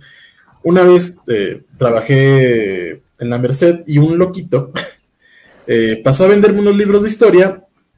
Y yo le dije, no, pues yo también estudio historia, eso fue hace como unos cinco años. Me, me dejó los libros y me comenzó a contar que él era militar según y que estuvo en el enfrentamiento contra los chapanecos. Y me contó según sus historias este, sangrientas y que como eh, él tenía la orden no solamente de, de combatir al ejército zapatista, sino acabar con la población con quien se encontraran. Te digo, habrá que creerle al loquito del centro que me vendió los libros. Y la otra anécdota es que sí, justamente como lo mencionaba el doctor Mariano, para entrar a, Chiapas, a esa zona con el, Z- el ZLN, pues hay que, hay que pedir permiso y pagar. A mí me tocó, eh, en 2014 fui justamente para allá, yendo en el camión, pues nos pararon en medio de la selva, se subieron hombres armados con sus eh, cuernos de chivo y pues tuvimos que sacar, creo que eran 50, 80 pesos por, por persona para que nos dejaran eh, continuar hacia eh, bueno, nuestro camino. Sí, sí, sigo creyendo que si quisiera el gobierno federal los podría aplastar, pero Pero a un precio muy alto, Jal, yo creo. sí, eh, sobre todo internacional. que todas las simpatías, esto pasa como la película del padrino. Todos le apostamos al padrino y es al que le aplaudimos. Aquí todo el mundo le aplaude al comandante Marcos. Bueno, yo no. es, el- no. es la víctima. Entonces, Sí. entonces, el que el ejército se mueva, como trató de hacer en un principio Cedillo. Acuérdense que Cedillo es cuando desenmascara al comandante Marcos y sacan un orden de aprehensión contra él, pero luego no hace nada. ¿Por qué? Porque la presión es mucha. Dicen, oye, no puedes masacrar a un grupo de indígenas pobres que están en contra de tu gobierno. Pues, bueno, de Ahí que fue, pudo, donde, pudo. ahí fue donde los tronó, donde los tronó este movimiento, Sí, por la parte publicitaria. O al menos no de forma abierta, tal vez uso de, paramilitares de ahí, por ejemplo, matanzas como la de Aguas Blancas y demás. o. Pero ya después, pero eso ya fue un buen, un buen tramo después, Sí. que lo han de haber hecho, pero en su momento el gobierno dobló las manos porque no podía verse como un gobierno salvaje contra... Bueno, es más, ¿se acuerdan que hasta sacaron que traían rifles de madera, que no eran rifles? Era nada más para traerlos y estar haciéndole al menso. Eso Sí. salió en todos lados y decían el gobierno no puede masacrar gente así, O sea, no es válido. sí. perdón, y perdón por no haberle dado antes la palabra a David, que se me estaba pasando, eh, pero también es cierto aquí que, digo, de que pudieron, pudieron, o sea... Ah, sí, la- definitivamente. que podrían haberlos aniquilado y que pueden, de hecho, también. Dicho eso, la marcha que hubo en el 94, o sea, a los, di- a los días como fue el 7 u 8 de enero del 94, hubo una marcha aquí en la Ciudad de México de gente que salió a las calles a decir que ya no se les matara, etcétera. Como dijo el doctor Mariano. Digo, yo tenía 6, 7 años en ese tiempo, o sea, para mí, pues, X, ¿no? O sea, pues era un niño. Entonces, eh, pues decía, ay, pues qué padre esto. Pero, viéndolo en cuestiones de política, o sea, era un desastre esto. Tu candidato no levanta. El otro precandidato, pues te está haciendo este show acá con los zapatistas, ¿no? Como estamos viendo en la imagen. Están los zapatistas, o sea, fregándote. Se está calentando la moneda, que eso vamos a hablar al final. El Tratado de Libre Comercio entró y en lugar de ser la noticia, fue esto. Y resulta que hasta apoyo internacional te- tiene este eh, desarrapado de Marcos. O sea, a mí me cae muy mal Marcos. Pero, es, o sea, no podías, ¿cómo, ¿cómo ibas a poder seguir gobernando así en el año de 1994? Estamos apenas en los primeros 10 días, 20 días, y ya se armaron los trancazos. O sea, ya, ya se, tu año empezó tan mal que ya veces que se acabe. Y pues ahorita vamos a hablar ya de, va a hablar este eh, David de este tema, ahorita que nos dé la palabra Bruno, pero nada más para terminar esta parte. No es posible que no se haya podido llegar a un cese al fuego rápido. Hasta parece que le jugó al tonto el gobierno. Y tampoco es posible que hayan dejado que, o sea, viéndolo desde una perspectiva actual, que hayan dejado que la estabilidad del país cayera tan mal por las necesidades tanto del presidente Salinas en ese entonces y como la terquedad de Camacho Solís, porque digo, perdón, Camacho, aunque ya esté muerto, pero si alguien fue terco en ese año para seguir siendo candidato, fuera. Camacho. Sí, o sea, porque pues el pobre Colosio, aunque obviamente no es ninguna perita en dulce, o no era, digo, pero él, pues, él era el candidato, o sea, en fin, esos son mis puntos ya. Perfecto. ¿Algún comentario de los, de los contertulios antes de darle la palabra a David? No, adelante, continuamos. Adelante, David. ¿Sí seguimos o vamos con los comentarios de la audiencia? Mm, Seguimos y Va. cuando te finalices damos comentarios en la audiencia. ¿Qué les parece? Va. Pues ya llegamos a ese tema escabroso, creo que es lo hasta lo más este sonado en ese año, es este algo de lo que se sigue hablando, mi, mi- mamá, mis papás hablaban bastante de ello, cuando se mencionaba cada aniversario que sacarían noticias, ya se cumple un año más del, del asesinato de, de Colosio y sacaran un reportaje de dos, tres minutos. Y pues, eh, mis padres eran, no, sí, fue bastante relevante, fue bastante eh, estremecedor en aquel momento y cambió al país. No pregunta cómo. Bueno, pues primero, ¿quién era Colosio? Colosio, como ya hemos explicado, era este eh, designado por el dedazo de Salinas para sucederlo en la presidencia eh, nacional. Yo también soy de la opinión de que él no hubiera cambiado relevantemente y en favor del pueblo, como muchos lo pensaban, al país, sino que era un eh, obediente seguidor de, de Salinas. Opiniones aparte. Pero él, al parecer, a través de sus discursos, de cómo comienza justamente a cuajar ya ah, por febrero, que comienza fuerte su campaña, porque de hecho se tuvo que retrasar debido al levantamiento del ZLN, porque ellos lo pensaban, más bien se pensaba que la, eh, el arranque de su campaña iba a ser a inicios de enero, la tienen que retrasar, eh, retrasar unos, unas semanas, y él eh, justamente tiene que, sortear esta parte de, que Camacho se está haciendo eh, famoso por su papel de, pacificador con el ZLN, salen a noticias, le dedican eh, columnas en, en, las primeras páginas de los periódicos y su campaña pues va, va apenas eh, tomando impulso. Eh, es cuando, puede decirse, viene esta movida tal vez maestra, no sé si solamente de su cabeza o, o, igual con la intervención de Cedillo y pues obviamente con la aprobación de Salinas, de hacer este discurso el 6 de marzo de, del 94 en el Monumento a la Revolución, en la plaza de la...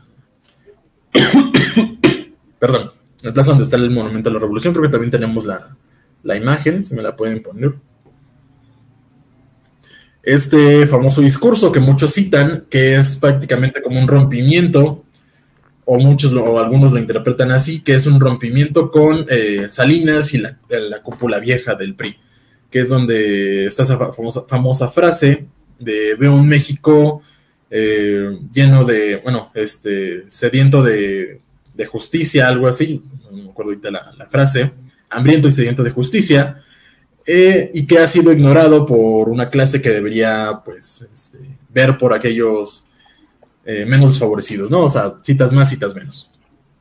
Eso es el 6 de marzo.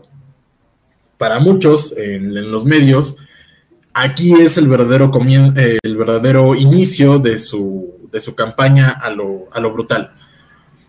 En, dentro de las planeaciones que tienen para su campaña están visitar en Tijuana a Lomas Taurinas, que es un pequeño poblado que está bajo control del PRI. Eh, tiene apoyo popular, se sabe que, que va a ser bien recibido, pero también el terreno es bastante poco amable con, con el meeting. Eh, son, es un lugar eh, sin pavimentar, con muchas carencias como tal, y para la seguridad se convierte en una pesadilla, ya que es un espacio bastante, bastante, eh, donde la aglomeración de la, de la gente se, se, presta bastante. Aquí es cuando pueden comenzar, pues esos hilos conspira, conspiranoicos. Ah, me, me, me están es, yo veo un, un, un México eh, con sed. un México con hambre y sed de justicia, es lo que, lo que dice en el, en el discurso.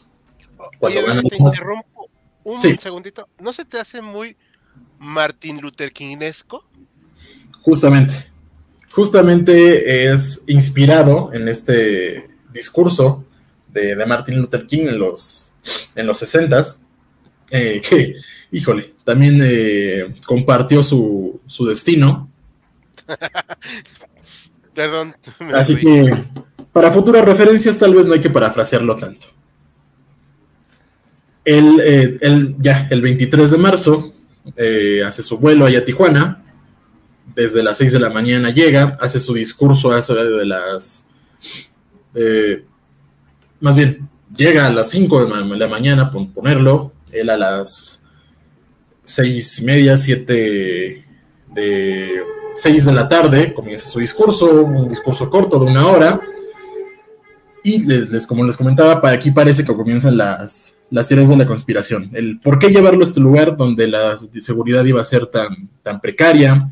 Está lo de un famoso grupo halcón, que era el, el, encargado de, de, llevar la seguridad, de mantener un cerco con la gente, llevarlo en esta eh, marea de, de, personas.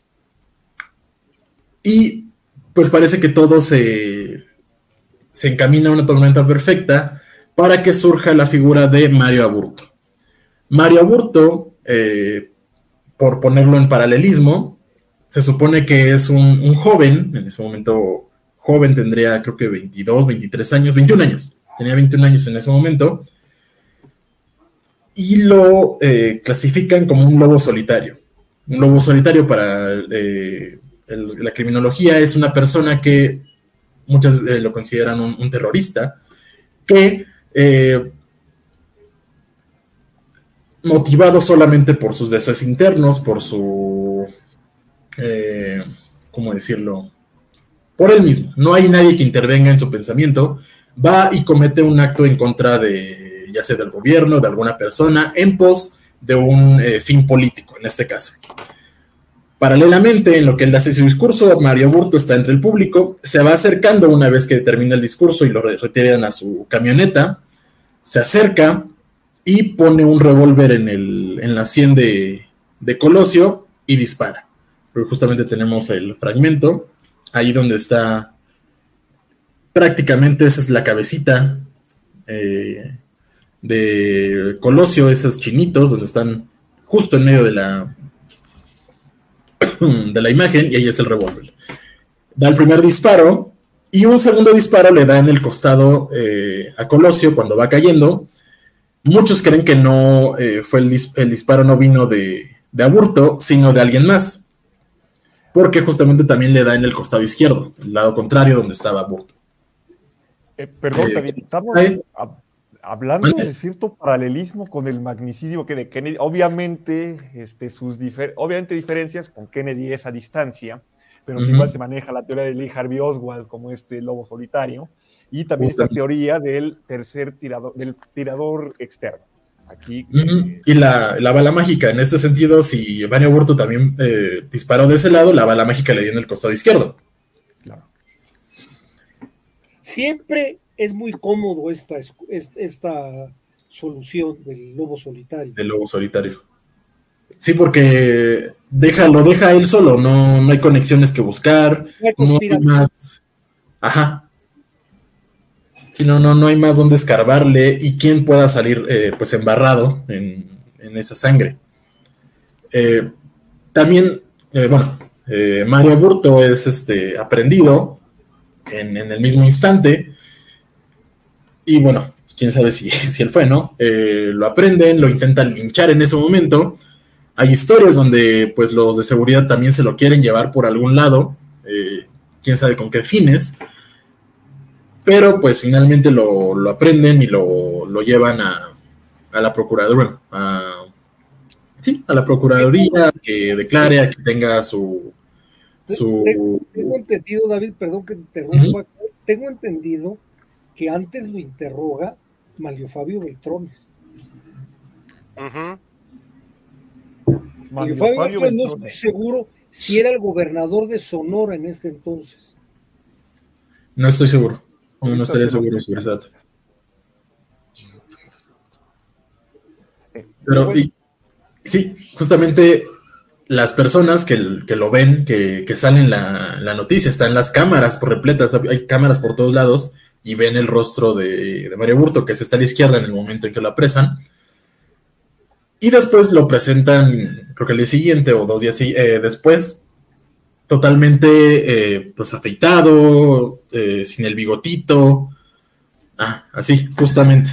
Y muchos dicen, oigan, este Mario Burto no es el Mario Burto que, que le disparó, que, que estaba en el. en el. en Lomas Taurinas. ¿Qué está pasando? Nos están cambiando que hay dos disparos que este no es el que lo mató, sino que fue otro. Y aquí pues, ya con el calor de, del, de la noticia de, este que llaman magnicidio, que yo no lo llamaría así, porque pues no era electo todavía, no era, no tenía un cargo de, de la presidencia, aunque de facto fuera a ganar. Pero eh, a Aburto se le acusa pues eh, de, tener una ideología eh, conspiranoica, de, estar eh, en contra del gobierno, ser un radical, hasta tiene unas libretas donde explica todo su plan, según esto, y pues lo refunden en el bote, ¿no? Hasta ahorita lleva 29 años, ¿no? Ya van a ser 20. Sí, sí ya. Ahora están revisando su caso. Y ayer 29 Ahora reabrieron nuevamente el caso, lo habrían eh, eh, reabierto en junio del 22, lo vuelven a reabrir eh, ayer, creo justamente o antier, y citan también a unos jueces. Bueno, eso es más reciente. Sí. Y, y comienzan a, buscar, ah, justamente cuando presentan el féretro, unos días después, ya en, la Ciudad de México, ah, ahí, el propio seno del PRI, la, gente que está reunida ahí, comienza a preguntar en coro, ¿quién fue? ¿Quién fue? No están de acuerdo con la historia de, del lobo solitario de Mario Burto. Muchos señalan a Cedillo, señalan a Salinas, señalan a Camacho. eh, señalan hasta el STLN. Y pues eh, son, son discusiones que continúan hasta el día de hoy. ¿Quién fue? Porque ni el público ni el PRI, perdón. ¿Se acuerdan de ese mambo de Celia Cruz? Buchilanga le dijo a Burundanga. Burundanga, Burundanga le dio a Bernabé. ¡Qué lío! Ay, qué lío. Ay, qué lío. Ahí quedó, ahí quedó. Ahí quedó, y aparte está justamente esa parte de sospecha porque todos tenían algo, algo por qué hacerlo. Tenían como ese, eh, esos este, series donde te, presentan un misterio y todos son sospechosos, pues aquí igual. Todos hay tenían. Una novela, hay una novela muy interesante de Vicente Leñero, Los Albañiles, donde matan a un maestro de obras y todos tenían motivo y oportunidad y se queda en el aire quién fue el que en realidad lo asesinó. Muy realista, además, sobre todo en estos ámbitos. Eh, citaría también esta frase que estaba muy en boga en ese momento, de justamente hablando de Camacho, de eh, Colosio no murió, Camacho lo mató. Este, habría que ver qué tan, tan de acuerdo o qué tanta evidencia hay al respecto, si es que hay evidencia. Yo creo, pero fíjate que yo creo que en el imaginario colectivo quedó que quien lo mandó a matar es Salinas.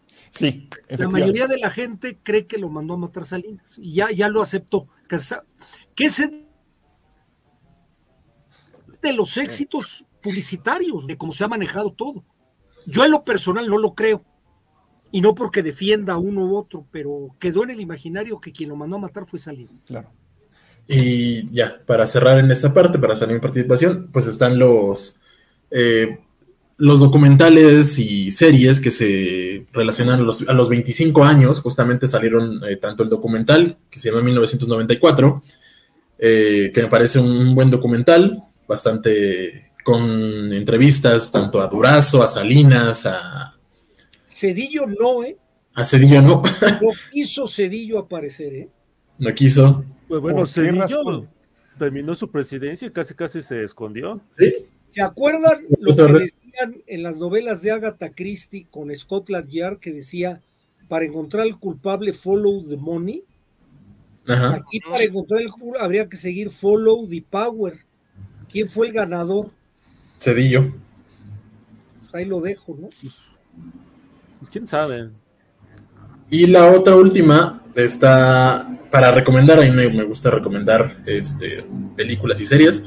Está Colosio, Historia de un Crimen, que es una dramatización súper libre de los sucesos eh, que, marcan la muerte de Colosio. y también termina con un, guiño de que mataron a todos los que sí sabían la verdad, ¿no? Ajá. Sí, esa película está regular, pero lo que me saca de quicio es que ponen un Dreamcast en 1994. o sea, está de... Sí, está así de, no, puedo aceptar todo menos eso. en fin, yo, perdón, perdón por interrumpir. Adelante. Yo, yo termino ahí. Ah, perfecto. Y bueno, a ver, antes de dar paso a los comentarios de los contertulios y a comentarios de la propia audiencia, siguen también, se da otro gran asesinato meses después, en plena Ciudad de México, Luis Maciú, al que le vacían la metralleta ahí, eh, en su camioneta, en su vehículo, me parece. No sé, ¿qué quieren, qué gustan comentar al respecto de este tema tan eh, entramado, tan lleno de misterios, cosas poco claras? Ese ya todo el mundo se le olvidó, pero solo demuestra el quiebre político del PRI de este momento. Claro, claro, claro, claro. Y es muy, muy raro que haya sido de esa manera a menos de 10 minutos del PRI, porque pues está ahí sucede al ladito casi. Y lo peor aún es que el mismo gobierno buscó sepultar ese asesinato de la manera más rápida posible. Tú sacas por ahí que un desaparecido que era diputado. Ah, sí, es este. Ahí lo tienes, ahí regresa, ah, este. está. Este cuate, no me acuerdo cómo se llama. Ese cuate era brazo derecho de Raúl Salinas de Gortari. Y era, creo que, diputado por Tamaulipas. Y no se volvió a saber nada de él. no sabe si murió. Lo único que sabe es que cuando ya estaba desaparecido, una de las que ya murió, creo que era María de Los Ángeles Moreno, que era en ese entonces jefa de la mayoría del PRI en el- la Cámara de Diputados, aceptó su renuncia por fax. Sí, Manuel Muñoz Rocha. Manuel Muñoz Rocha. que hasta el momento de esta emisión, no sé si ahorita, en este instante que siga, va a aparecer, pero este No se señor sabe. está desaparecido y no han querido declarar su muerte oficialmente. La Exactamente. renuncia por fax. Es el Sí. equivalente a renunciar por La WhatsApp. renuncia por fax se la aceptaron, eso fue un escándalo. Son de los escándalos que, claro, para echarle tierra, hacen mano de lo que hiciera falta. Entonces, es básicamente el equivalente a renunciar por WhatsApp en nuestros días, ¿no? Ándale, ándale, ándale. Vaya. Un montón de aristas por donde abordar. Lo que decía, lo que decía Hal es todo esto habla del desquebrajamiento. Eso fue lo que permitió seis años después que entrara el PAN con Fox. Ya, se, ya no tenía sostén, ya no tenía sostén este modelo político. Sí, ya no era lo suficientemente, ya no estaba lo suficientemente unido precisamente el PRI para poder pues mantenerse seis años más. O al menos de la forma en la cual se. Así es. estoy de ya de por sí, la después. forma que lo hacía, ya sus, eh, sus cifras como ganador ya era- distaban bastante de cuando era su apogeo. O sea, ya Y se creo que ahorita al- alguien va a hablar de eso, agréguenle la bronca económica. A eso Sí. va a hablar la Joaquín. bronca económica. Es Eh, ahorita pasamos a ello. ¿Pasamos o primero unos Un- comentarios? Dejamos pasar unos comentarios, preguntas Ah. del público que tengan. Este, Ok. Y ahorita pasamos. Mm, Ahí, eh, Isabel Salgado. Liberalismo social, inteligencia militar, virginal prostituta. ¿No serían ejemplos de oxímoron? es buen punto, está bien, está bueno. Antes de leer el comentario, eh, aquí como seres humanos yo añado que todo es posible. Podemos generar oxímorones, oxímorones de cualquier parte. Bien, retomando, Imperio Tigre. Equipo de HC, miren cómo les ven. Ya se dieron cuenta de que están hablando de ellos. Un mundo nos vigila. Un mundo nos vigila. Dar Carlos, siendo sinceros, ¿el plan de dejar a alguien que deje las bases para la reelección tenía futuro? ¿Cómo lo ven? Yo creo que era un plan demasiado arriesgado. Pues ya, o sea, pues sí, yo creo que sí, ¿eh? o sea, Yo creo que era una jugada hábil, audaz de Salinas, y si hubiera salido lo podían haber hecho. ¿Quién sabe si Colosio, eso, miren, Echeverría, Miguel Alemán, trataron de reelegirse, buscaron la manera de reelegirse y no tuvieron el apoyo. ¿Quién sabe si Colosio, ya sentado en la silla, hubiera seguido siendo tan leal con Salinas? A lo mejor hubiera dicho, te vas a la goma. Le hubiera aquí aplicado un Cárdenas. Pero yo creo que el plan sí iba por ahí. ¿eh? sí, yo, yo creo que el plan iba por ahí, pero igual era una jugada muy arriesgada, o sea, que realmente... Le- por eso se lo echaron. Por eso se. Digo, o sea, si nos vamos a los ejemplos anteriores, que el de Porfirio Díaz con Manuel este, González, o sea, le salió de, de pura eh, chiripada Porfirio Díaz, porque al final terminaron peleados los dos, con tanto Manuel González como Porfirio Díaz. Efectivo. Y, y también lo de Plutarco Elías Calles y Alba. Obregón. Se acabó También el igual. ah, o sea, yo creo que si no fuera sido por la guerra cristera, Álvaro Obregón no regresaba. Puede ser, puede ser, pero yo creo que su plan fue bien planeado. Se dedicó Plutarco Elías Calles a, a tenderle la cama para que él se pudiera reelegir y hubiera seguido, hubiera sido el mismo plan de Porfirio Díaz. Bueno, él hubiera, ya sabemos que no se Sí. vale, ¿no?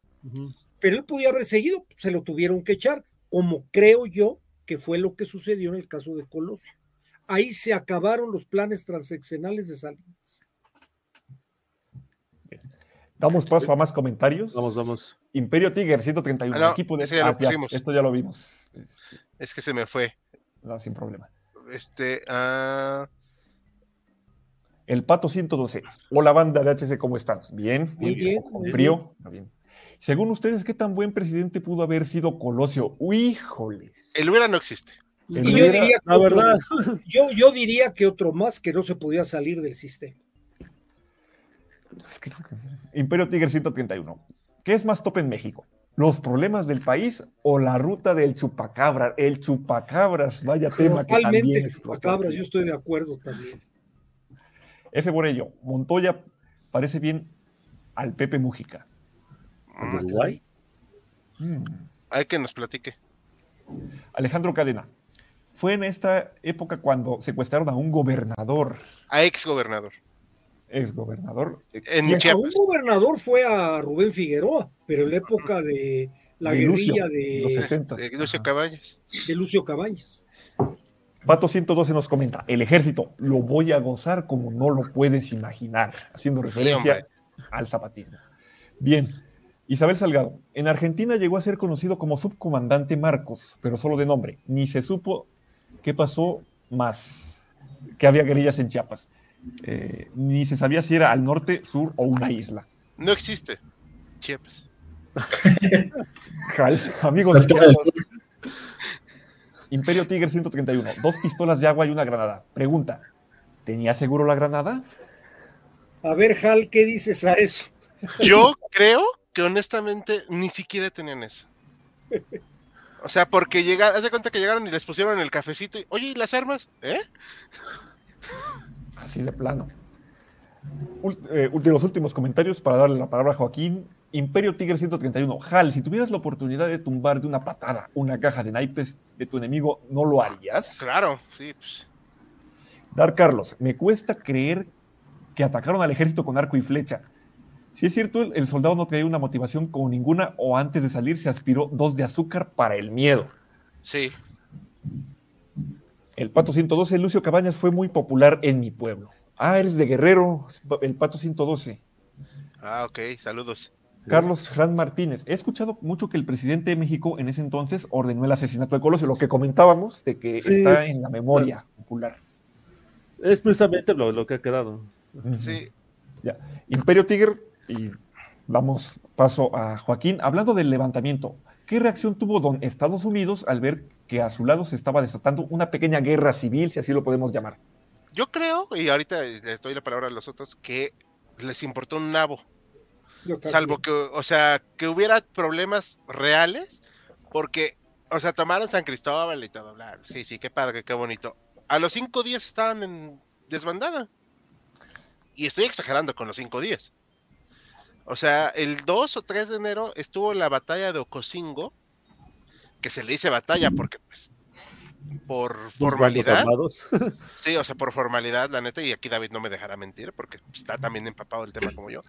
O sea, ¿tú ves las fotos de cómo terminaron los zapatistas? O sea, pues ya estaban para, para Bono. O sea, no, no fue una lucha igual. Eso sí, sí es cierto que hubo cambio de soldados, ¿eh? o sea, que tuvieron que traerlos de otros lados, porque muchos vienen de sierras y todo esto, y pues luego eso presentaba alguno que otro problema. Es como en la Unión Soviética haciendo un paralelismo muy tonto, y una disculpa, que tuvieron que llevar soldados étnicos rusos a pelear a Afganistán para que no hubiera empatía con las personas de orígenes diversos en la Unión Soviética cuando pelearon en Afganistán, como por ejemplo eh, kazajos, uzbecos, etcétera, etcétera. O sea, Que igual en la guerra del Pacífico, Hal, Estados Unidos este, envió a los Nisei, a los descendientes japoneses, al frente occidental, no a, Sí. no a la guerra del Pacífico. no, y de hecho, acá haciendo un, un paréntesis rapidísimo, Y a los ellos que no pelearon- puso en campos de concentración, ¿eh?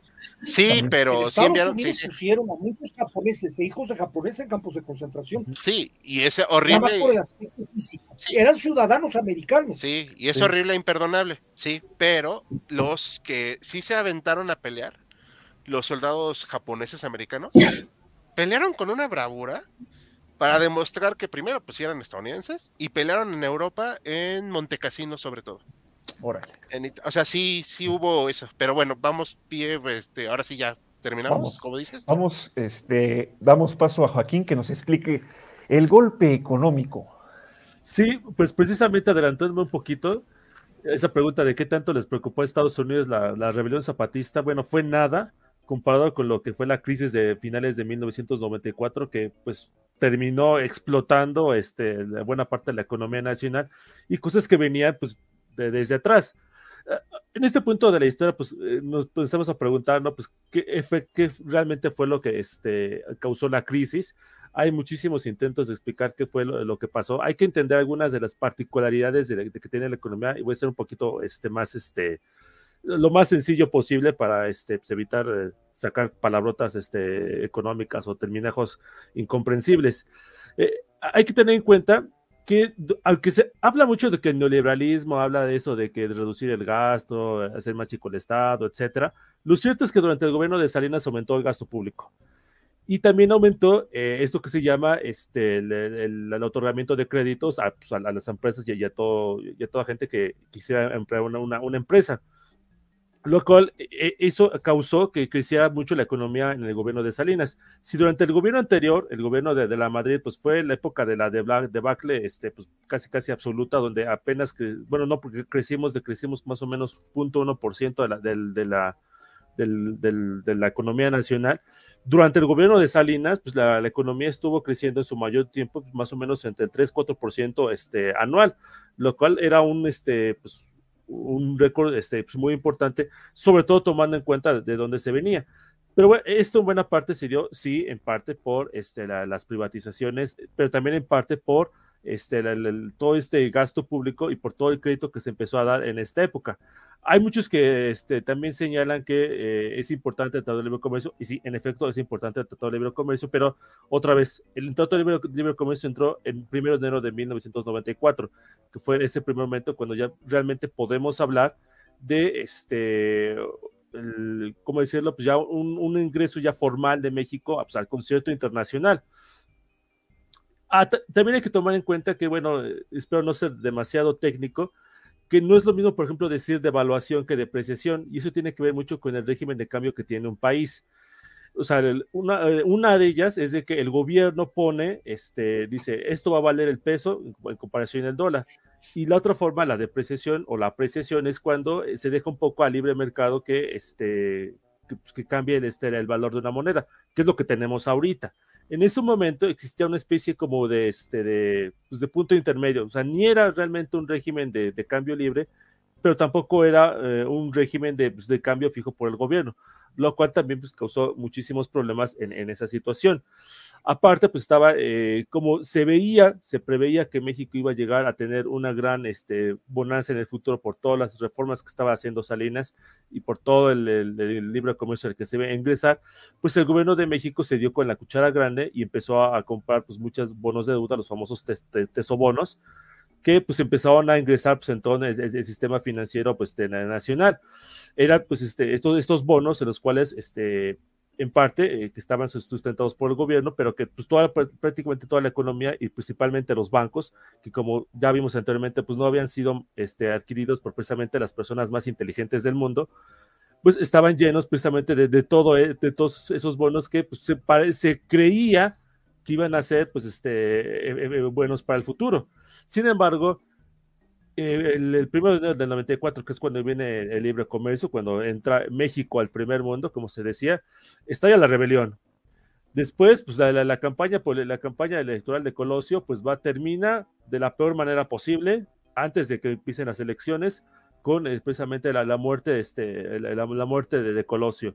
Quien termina este, de, de la, presidencia es Ernesto Cedillo.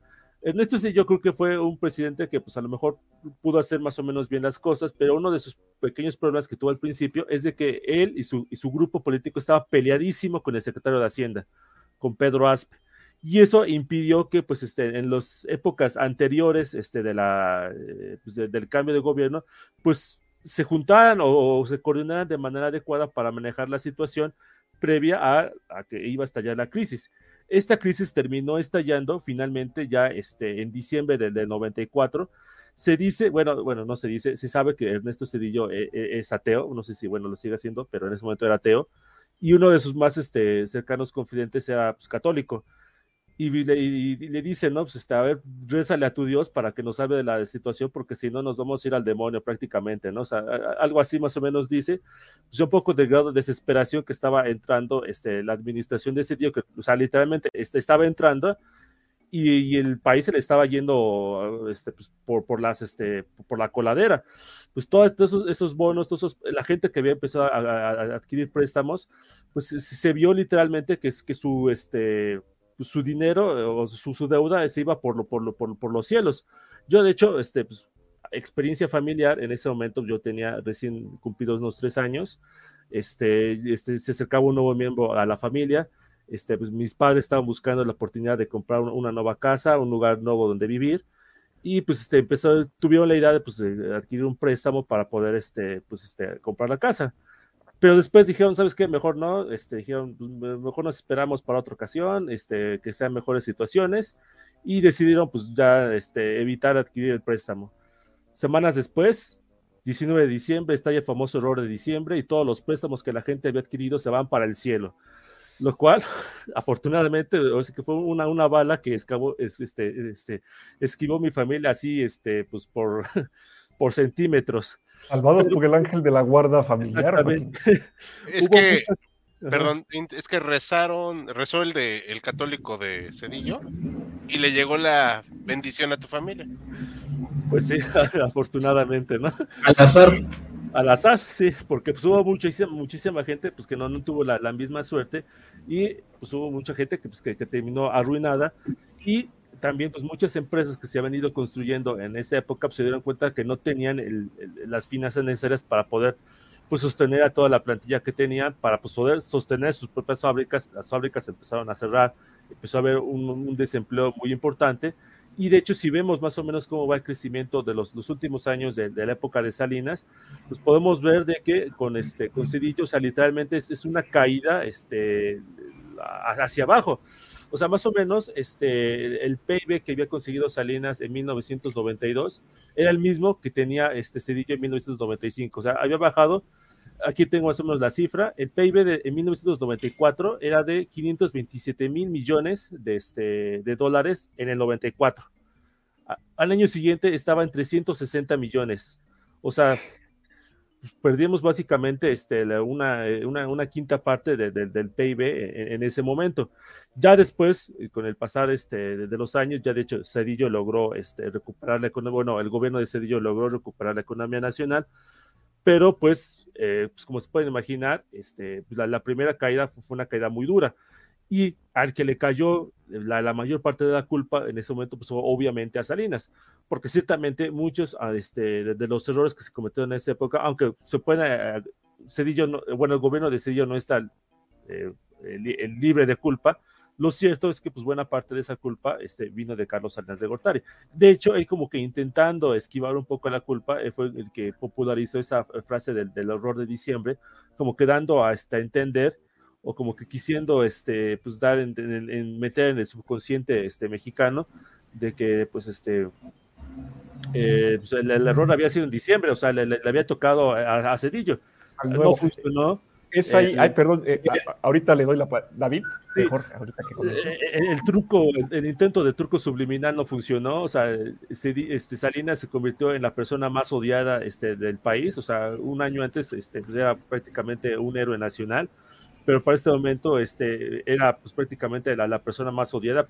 Casi, casi terminó en el exilio uno, unos meses después este, de que llegara Cedillo, en parte también por las este, eh, acusaciones hacia su hermano por el, el asesinato de, Ruiz Maceo. Yo, yo por eso este, creo que buena parte de por qué este, la, gente uh, considera que Salinas fue responsable de la muerte de Colosio es primero como que de efecto Mandela, como que nos hicimos ver de que Colosio era casi casi este una especie de Martin Luther King combinado con no sé este Kennedy. o algo parecido, ¿no? Un Kennedy, algo, algo así. Era una imagen que pues falsa que nos hicimos en esa época precisamente a, a partir de este del homicidio. Y por otro lado tenemos esa imagen de Salinas que pues prácticamente había este quebrado la economía nacional, pues encajaba perfectamente, ¿no? O sea, la, la, la imagen de el, el, Colosio, esa, esa imagen casi casi santificada de, del personaje versus un, un, Salinas que pues prácticamente nos había llevado a la ruina, pues hizo perfectamente que encajara esa, esa, esa imagen del, de, de la, del, del, de la, del mártir y del supuesto asesino. Hasta le hicieron piñatas, ¿no? A Salinas sin máscaras ahí, este. Bueno, ahorita, no sé si la, los, los chavos, o sí que los chavos sepan quiénes sean Salinas o o, o lo, lo, lo, les tenga a la memoria? Mira, eh, voy a meter mi cucharota antes de darle la palabra a Ed, perdón. Se replica a través del discurso de sus papás y sus abuelos a quién tienen que odiar. Y ese discurso también viene de algunos grupos políticos actuales. Pues también. Ya. David, listo, querías comentar algo. Sí, nada más una anécdota que viene a mi mente de justamente no sé, hace 10, 15 años tal vez, escuché en un documental, no estoy seguro que fue un documental, que hablaba de esta parte del error de diciembre. Se me viene esa frase que decía, ustedes, refiriéndose al gobierno de Salinas, nos dejaron la economía con pincitas. Y le responden los salinistas, sí, pero ustedes se las quitaron. No sé, creo que... Sí, es, es un eh, chiste, ¿no? Que como que intentaban los salinistas otra vez como que quitarse la, la culpa de lo que había pasado, pero pues e, e, esas esos este, pincitas no iban a aguantar pues toda la crisis que venía desde el 94, o sea. Es el reflejo del conflicto que ya se estaba dando dentro de la propia familia, dentro de la propia élite gobernante, sin lugar a dudas. O sea, ya no, o sea, ya, no, estamos hablando de, de, las peleas en la propia familia priista, estamos hablando de las peleas en la familia salinista. El propio grupo salinista. Oye, Joaquín, una pregunta. Eh, el FOBAPROA, ¿en cómo, cómo, entra aquí el FOBAPROA? Es que precisamente eh, esto ocasionó que pues, prácticamente todos los bancos este, del, del, país este, estaban al punto de quebrar. Eh, eso eh, pues, daría para muchas este, eh, pláticas, pero normalmente no es una buena noticia para un país que los, que los, los bancos este, quiebren.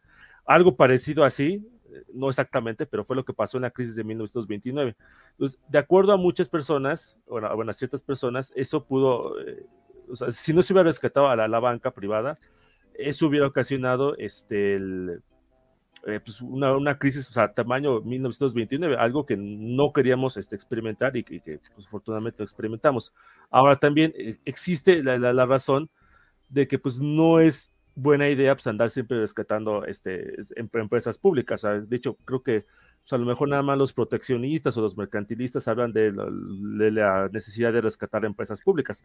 Son pocas las, las, este, los, los, economistas que hablan a, a favor de eso pero los bancos como que tienen esa, esa especie de como que de seguro de que deben ser rescatados. Ahora, hay que hacer una este, apreciación que lo que se hizo en el 94-95 fue el rescate bancario. Ya después ese, se, le, se, se, adquirió dinero porque Estados Unidos aportó buena parte de ese dinero para rescatar a, la banca. Años después, si no me recuerdo, fue en el 98, fue ya cuando se institucionalizó a través del FOBAPROA esa adquisición, o bueno, no es más que adquisición, fue como que este, el gobierno respaldó precisamente lo que es este, la, eh, la deuda que se había adquirido precisamente por todo el rescate bancario. Hay también, eh, es que si empiezo a decir cifras, pues como que realmente pues no, no, les van a decir nada, ¿no? Si yo les digo 50 millones de dólares, pues va a ser lo mismo que les diga 5 billones de dólares, o sea, realmente eh, la gente no, no va a entender eh, pues, cuál es la, cuál es este, la, este, la magnitud de, del dinero, porque existe esa cifra, ¿no? De que esa es una deuda que nos dejaron que van a pagar hasta, incluso tardar 100, 100 años en pagar es, es, esa deuda. Los chosnos. E, exactamente, ¿no? Pero ah, también hay que hacer una, una, una, declaración. Los gobiernos, todos los gobiernos del mundo, no solamente el de México, siempre andan adquiriendo deuda continuamente y deuda que no van a pagar ellos, deuda que van a pagar pues, incluso hasta generaciones posteriores. O sea, e, esa es una práctica común, una práctica que a mí la verdad no me gusta mucho, pero pues este es lo que hacen eh, pues, los, los, gobiernos. Eh, más o menos el porcentaje ahorita que tiene la deuda pública este, de, lo que, de lo que paga el gobierno, que no todo es FOBAPROA, porque, o sea, se como les digo, se ha ido adquiriendo deuda pues, de, de muchísimas otras este, cuestiones, está más o menos en el 10-12% que no es todo Fobopro. Ahorita, la verdad, no, no, no, sé exactamente cuánto es exactamente qué es lo que, lo que, lo, que paga directamente el Fobopro. Creo que es, creo que es menos de, del 1% de lo que se paga por el Fobopro, pero ahí sí les estaría este, eh, engañando, ¿no? O sea, creo que la situación, este, que más que nada de, qué es lo que pagamos los mexicanos por el, este, la, deuda del Fobopro es si es ético o no, o, qué medidas es adecuada a, este, pues, tomar en cuenta cuando quiebra un, banco. De hecho, algo parecido pasó en Estados Unidos cuando se dio la crisis de Lehman Brothers en 2008. Estados Unidos, el gobierno, con dinero de este, del, presupuesto, o sea, del suyo, se dedicó a, rescatar este, a buena parte de las bancas, no a Lehman Brothers, pero sí a, otras partes de las bancas. De hecho, Estados Unidos ya recuperó parte de su dinero, ya creo que ya recuperó la mayor parte del dinero que invirtió en, en ese momento. Pero, o sea, el, la cuestión es de que no es fácil, eh, pues, idear un, un, método en el cual puedas rescatar la banca sin estar este, rescatando a ciertos banqueros en especial, porque también es cierto, pues, de que hubo muchas personas que pues, no necesariamente estaban este, en situaciones este, eh, de precariedad, pues que metieron ahí su cuchara para que los ayudara a Sí. rescatar el gobierno. Eso, eso también es cierto, o sea, yo sé que les diga, oh, corrupción aquí en México es casi este, inesperado, pero sí, o sea, existe la duda razonable para, para pensar que pasó eso. Sí, se sabe, se sabe. Este, como dices, que hubo banqueros que no necesitaban el rescate y que se montaron al carro. Exactamente. ¿Algo que quieras comentar, añadir, Joaquín? No, este, dudas. Espero que sí haya quedado claro. Quedó Yo claro. nomás pues, quería, quería meter mi cuchara en una cuestión. Creo que los argumentos del Fobaproa para rescatar a los bancos tienen mucha validez. Puede ser muy discutible. Pero lo que creo que fue el gran crimen de Cedillo es que permitieron que los bancos que les habían dado dinero para solventar lo que le debíamos todos los deudores, se debió de haber cancelado la deuda que los demás, que la población civil tenía con los bancos. Y no fue así. O sea, los bancos recibieron lana del apoyo del gobierno, con lo cual se hizo pública la deuda. Pero al mismo tiempo siguieron con la cartera de cobranza y la siguieron haciendo durante 10 años. Sí. Es que sí, ganaron doble dinero. Y eso, el argumento que usó el gobierno siempre es que porque no se podía fomentar la cultura del no pago.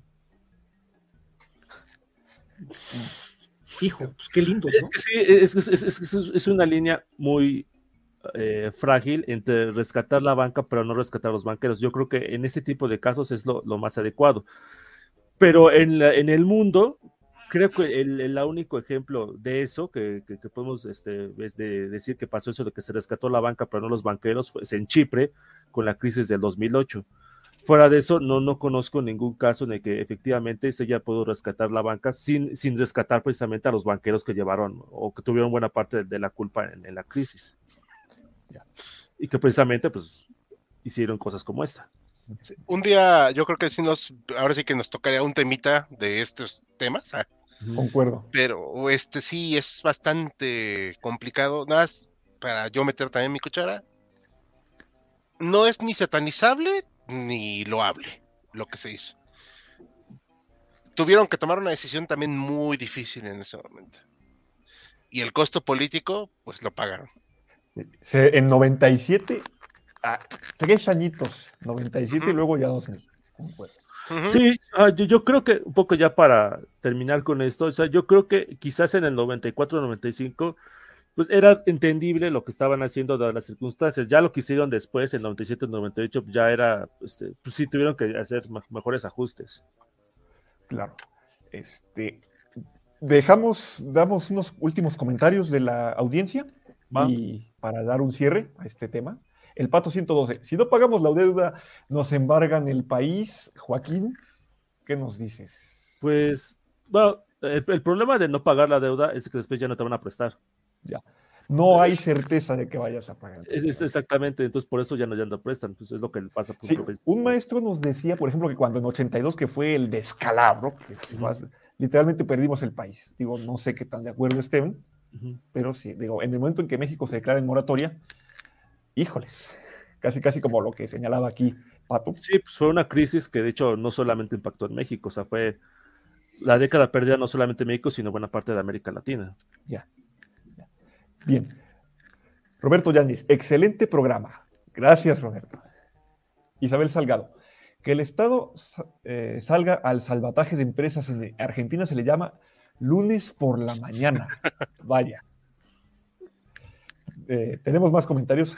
Eh, Carlos Fran Martínez, parece que Salinas es como un Piñera, presidente de Chile, casi un Mesías. Tiene miles de arrepentidos. Mm. No puedo hablar. Jorge Cervantes Vega, se llama manicaísmo, referente a, supongo, lo, eh, lo de Colosio y Salinas, ¿no? sí. Sí. Dato 112. Lo del discurso de odio a Salinas es muy cierto. A mí me contaron todo lo malo de él. No sé lo bueno que hizo. Bueno, aquí hemos comentado algunas cosas, bueno, tal vez no denominar las buenas, pero sí ciertos aciertos, de comillas, que tuvo. ¿no? Sí, intentar darle el mejor balance, ¿no?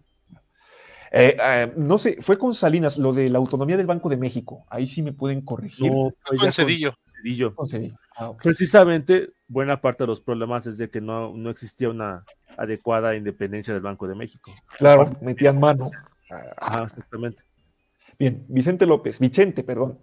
Un año bastante complicado para México. Levantamiento armado en Chiapas por el ZLN, el, asesino de un- el asesinato de un candidato, elecciones muy reñidas y una devaluación económica terrible.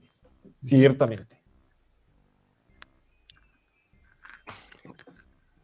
Tadeo Urbina, ¿de qué me perdí? Y lo vas a tener que ver en diferido, Ta- Tadeo. Vi- Vimos, ¿qué no vimos? Social, económico, hasta intriga, este, por ahí. Imperio Tiger, este, ¿qué nos comenta? No es del tema, pero ayer pasó un dron de Estados Unidos por mi casa y hoy hay muchos militares de diferentes ramas. Creo que estoy en peligro. Bueno. Bueno, Cuidado, ya, se acabaron. se acabaron. Eh, bien, algo que gusten comentar sobre este tema que nos dio para hablar bastante, Bastante. con No, nada, es muy buen tema y hay mucha tela todavía donde cortar. sin lugar a dudas. Sí, la verdad es que es un tema que siempre había querido hablar y pues sí estuvo muy, muy divertido al menos. Pues igual que fue un muy buen tema y pocas, pocos años tal vez dan eh, recientes, dan para, para hablar literalmente sobre ese año y no solo sobre un evento, no sé como el 85, que nos vamos directamente al, terremoto. Aquí sí, se puede escarbar por muchas aristas el año completo. Sí, pues, Sin lugar a dudas. tiene todo hasta romance. Este romance. Uy, y, tra- y tragedias hasta... eh, híjole, ojalá no se, no se enojen telenovescas con eh, también la, la muerte de, este, de, la, de la señora de Colosio que tenía cáncer y estaba Así- detectada en, eso, en esa época. Ah, y Ruiz Macié había sido cuñado de Salinas. Es el papá de Claudia Ruiz Macieu, Ajá. La que es ahora senadora por el PRI, que fue secretaria de Relaciones Exteriores. Ah, último comentario, Carlos Cherán Martínez. Gracias, amigos de HC Historia Contemporánea. Siempre que puedo lo sigo. Muchas gracias, Carlos. Bienvenida, audiencia que nos acompañó el día de hoy. ¿Algo más que gusten añadir, colegas? Cerramos por hoy, este jueves. Les damos las gracias a los contertulios por habernos expuesto una probada de este tema y a la audiencia, naturalmente. Los invitamos eh, a subrayo a visitar este directo y los otros anteriores, comentar, si pueden incluso comentar ahí eh, algunas experiencias que hayan tenido sus familiares, ya sea con el asunto de Colosio, el asunto de la crisis económica del 94, algún testimonio si nos quieren compartir, y darle al, pulgar arriba y seguirnos en todas las redes sociales. Les damos una muy buena noche y nos despedimos. Buenas noches a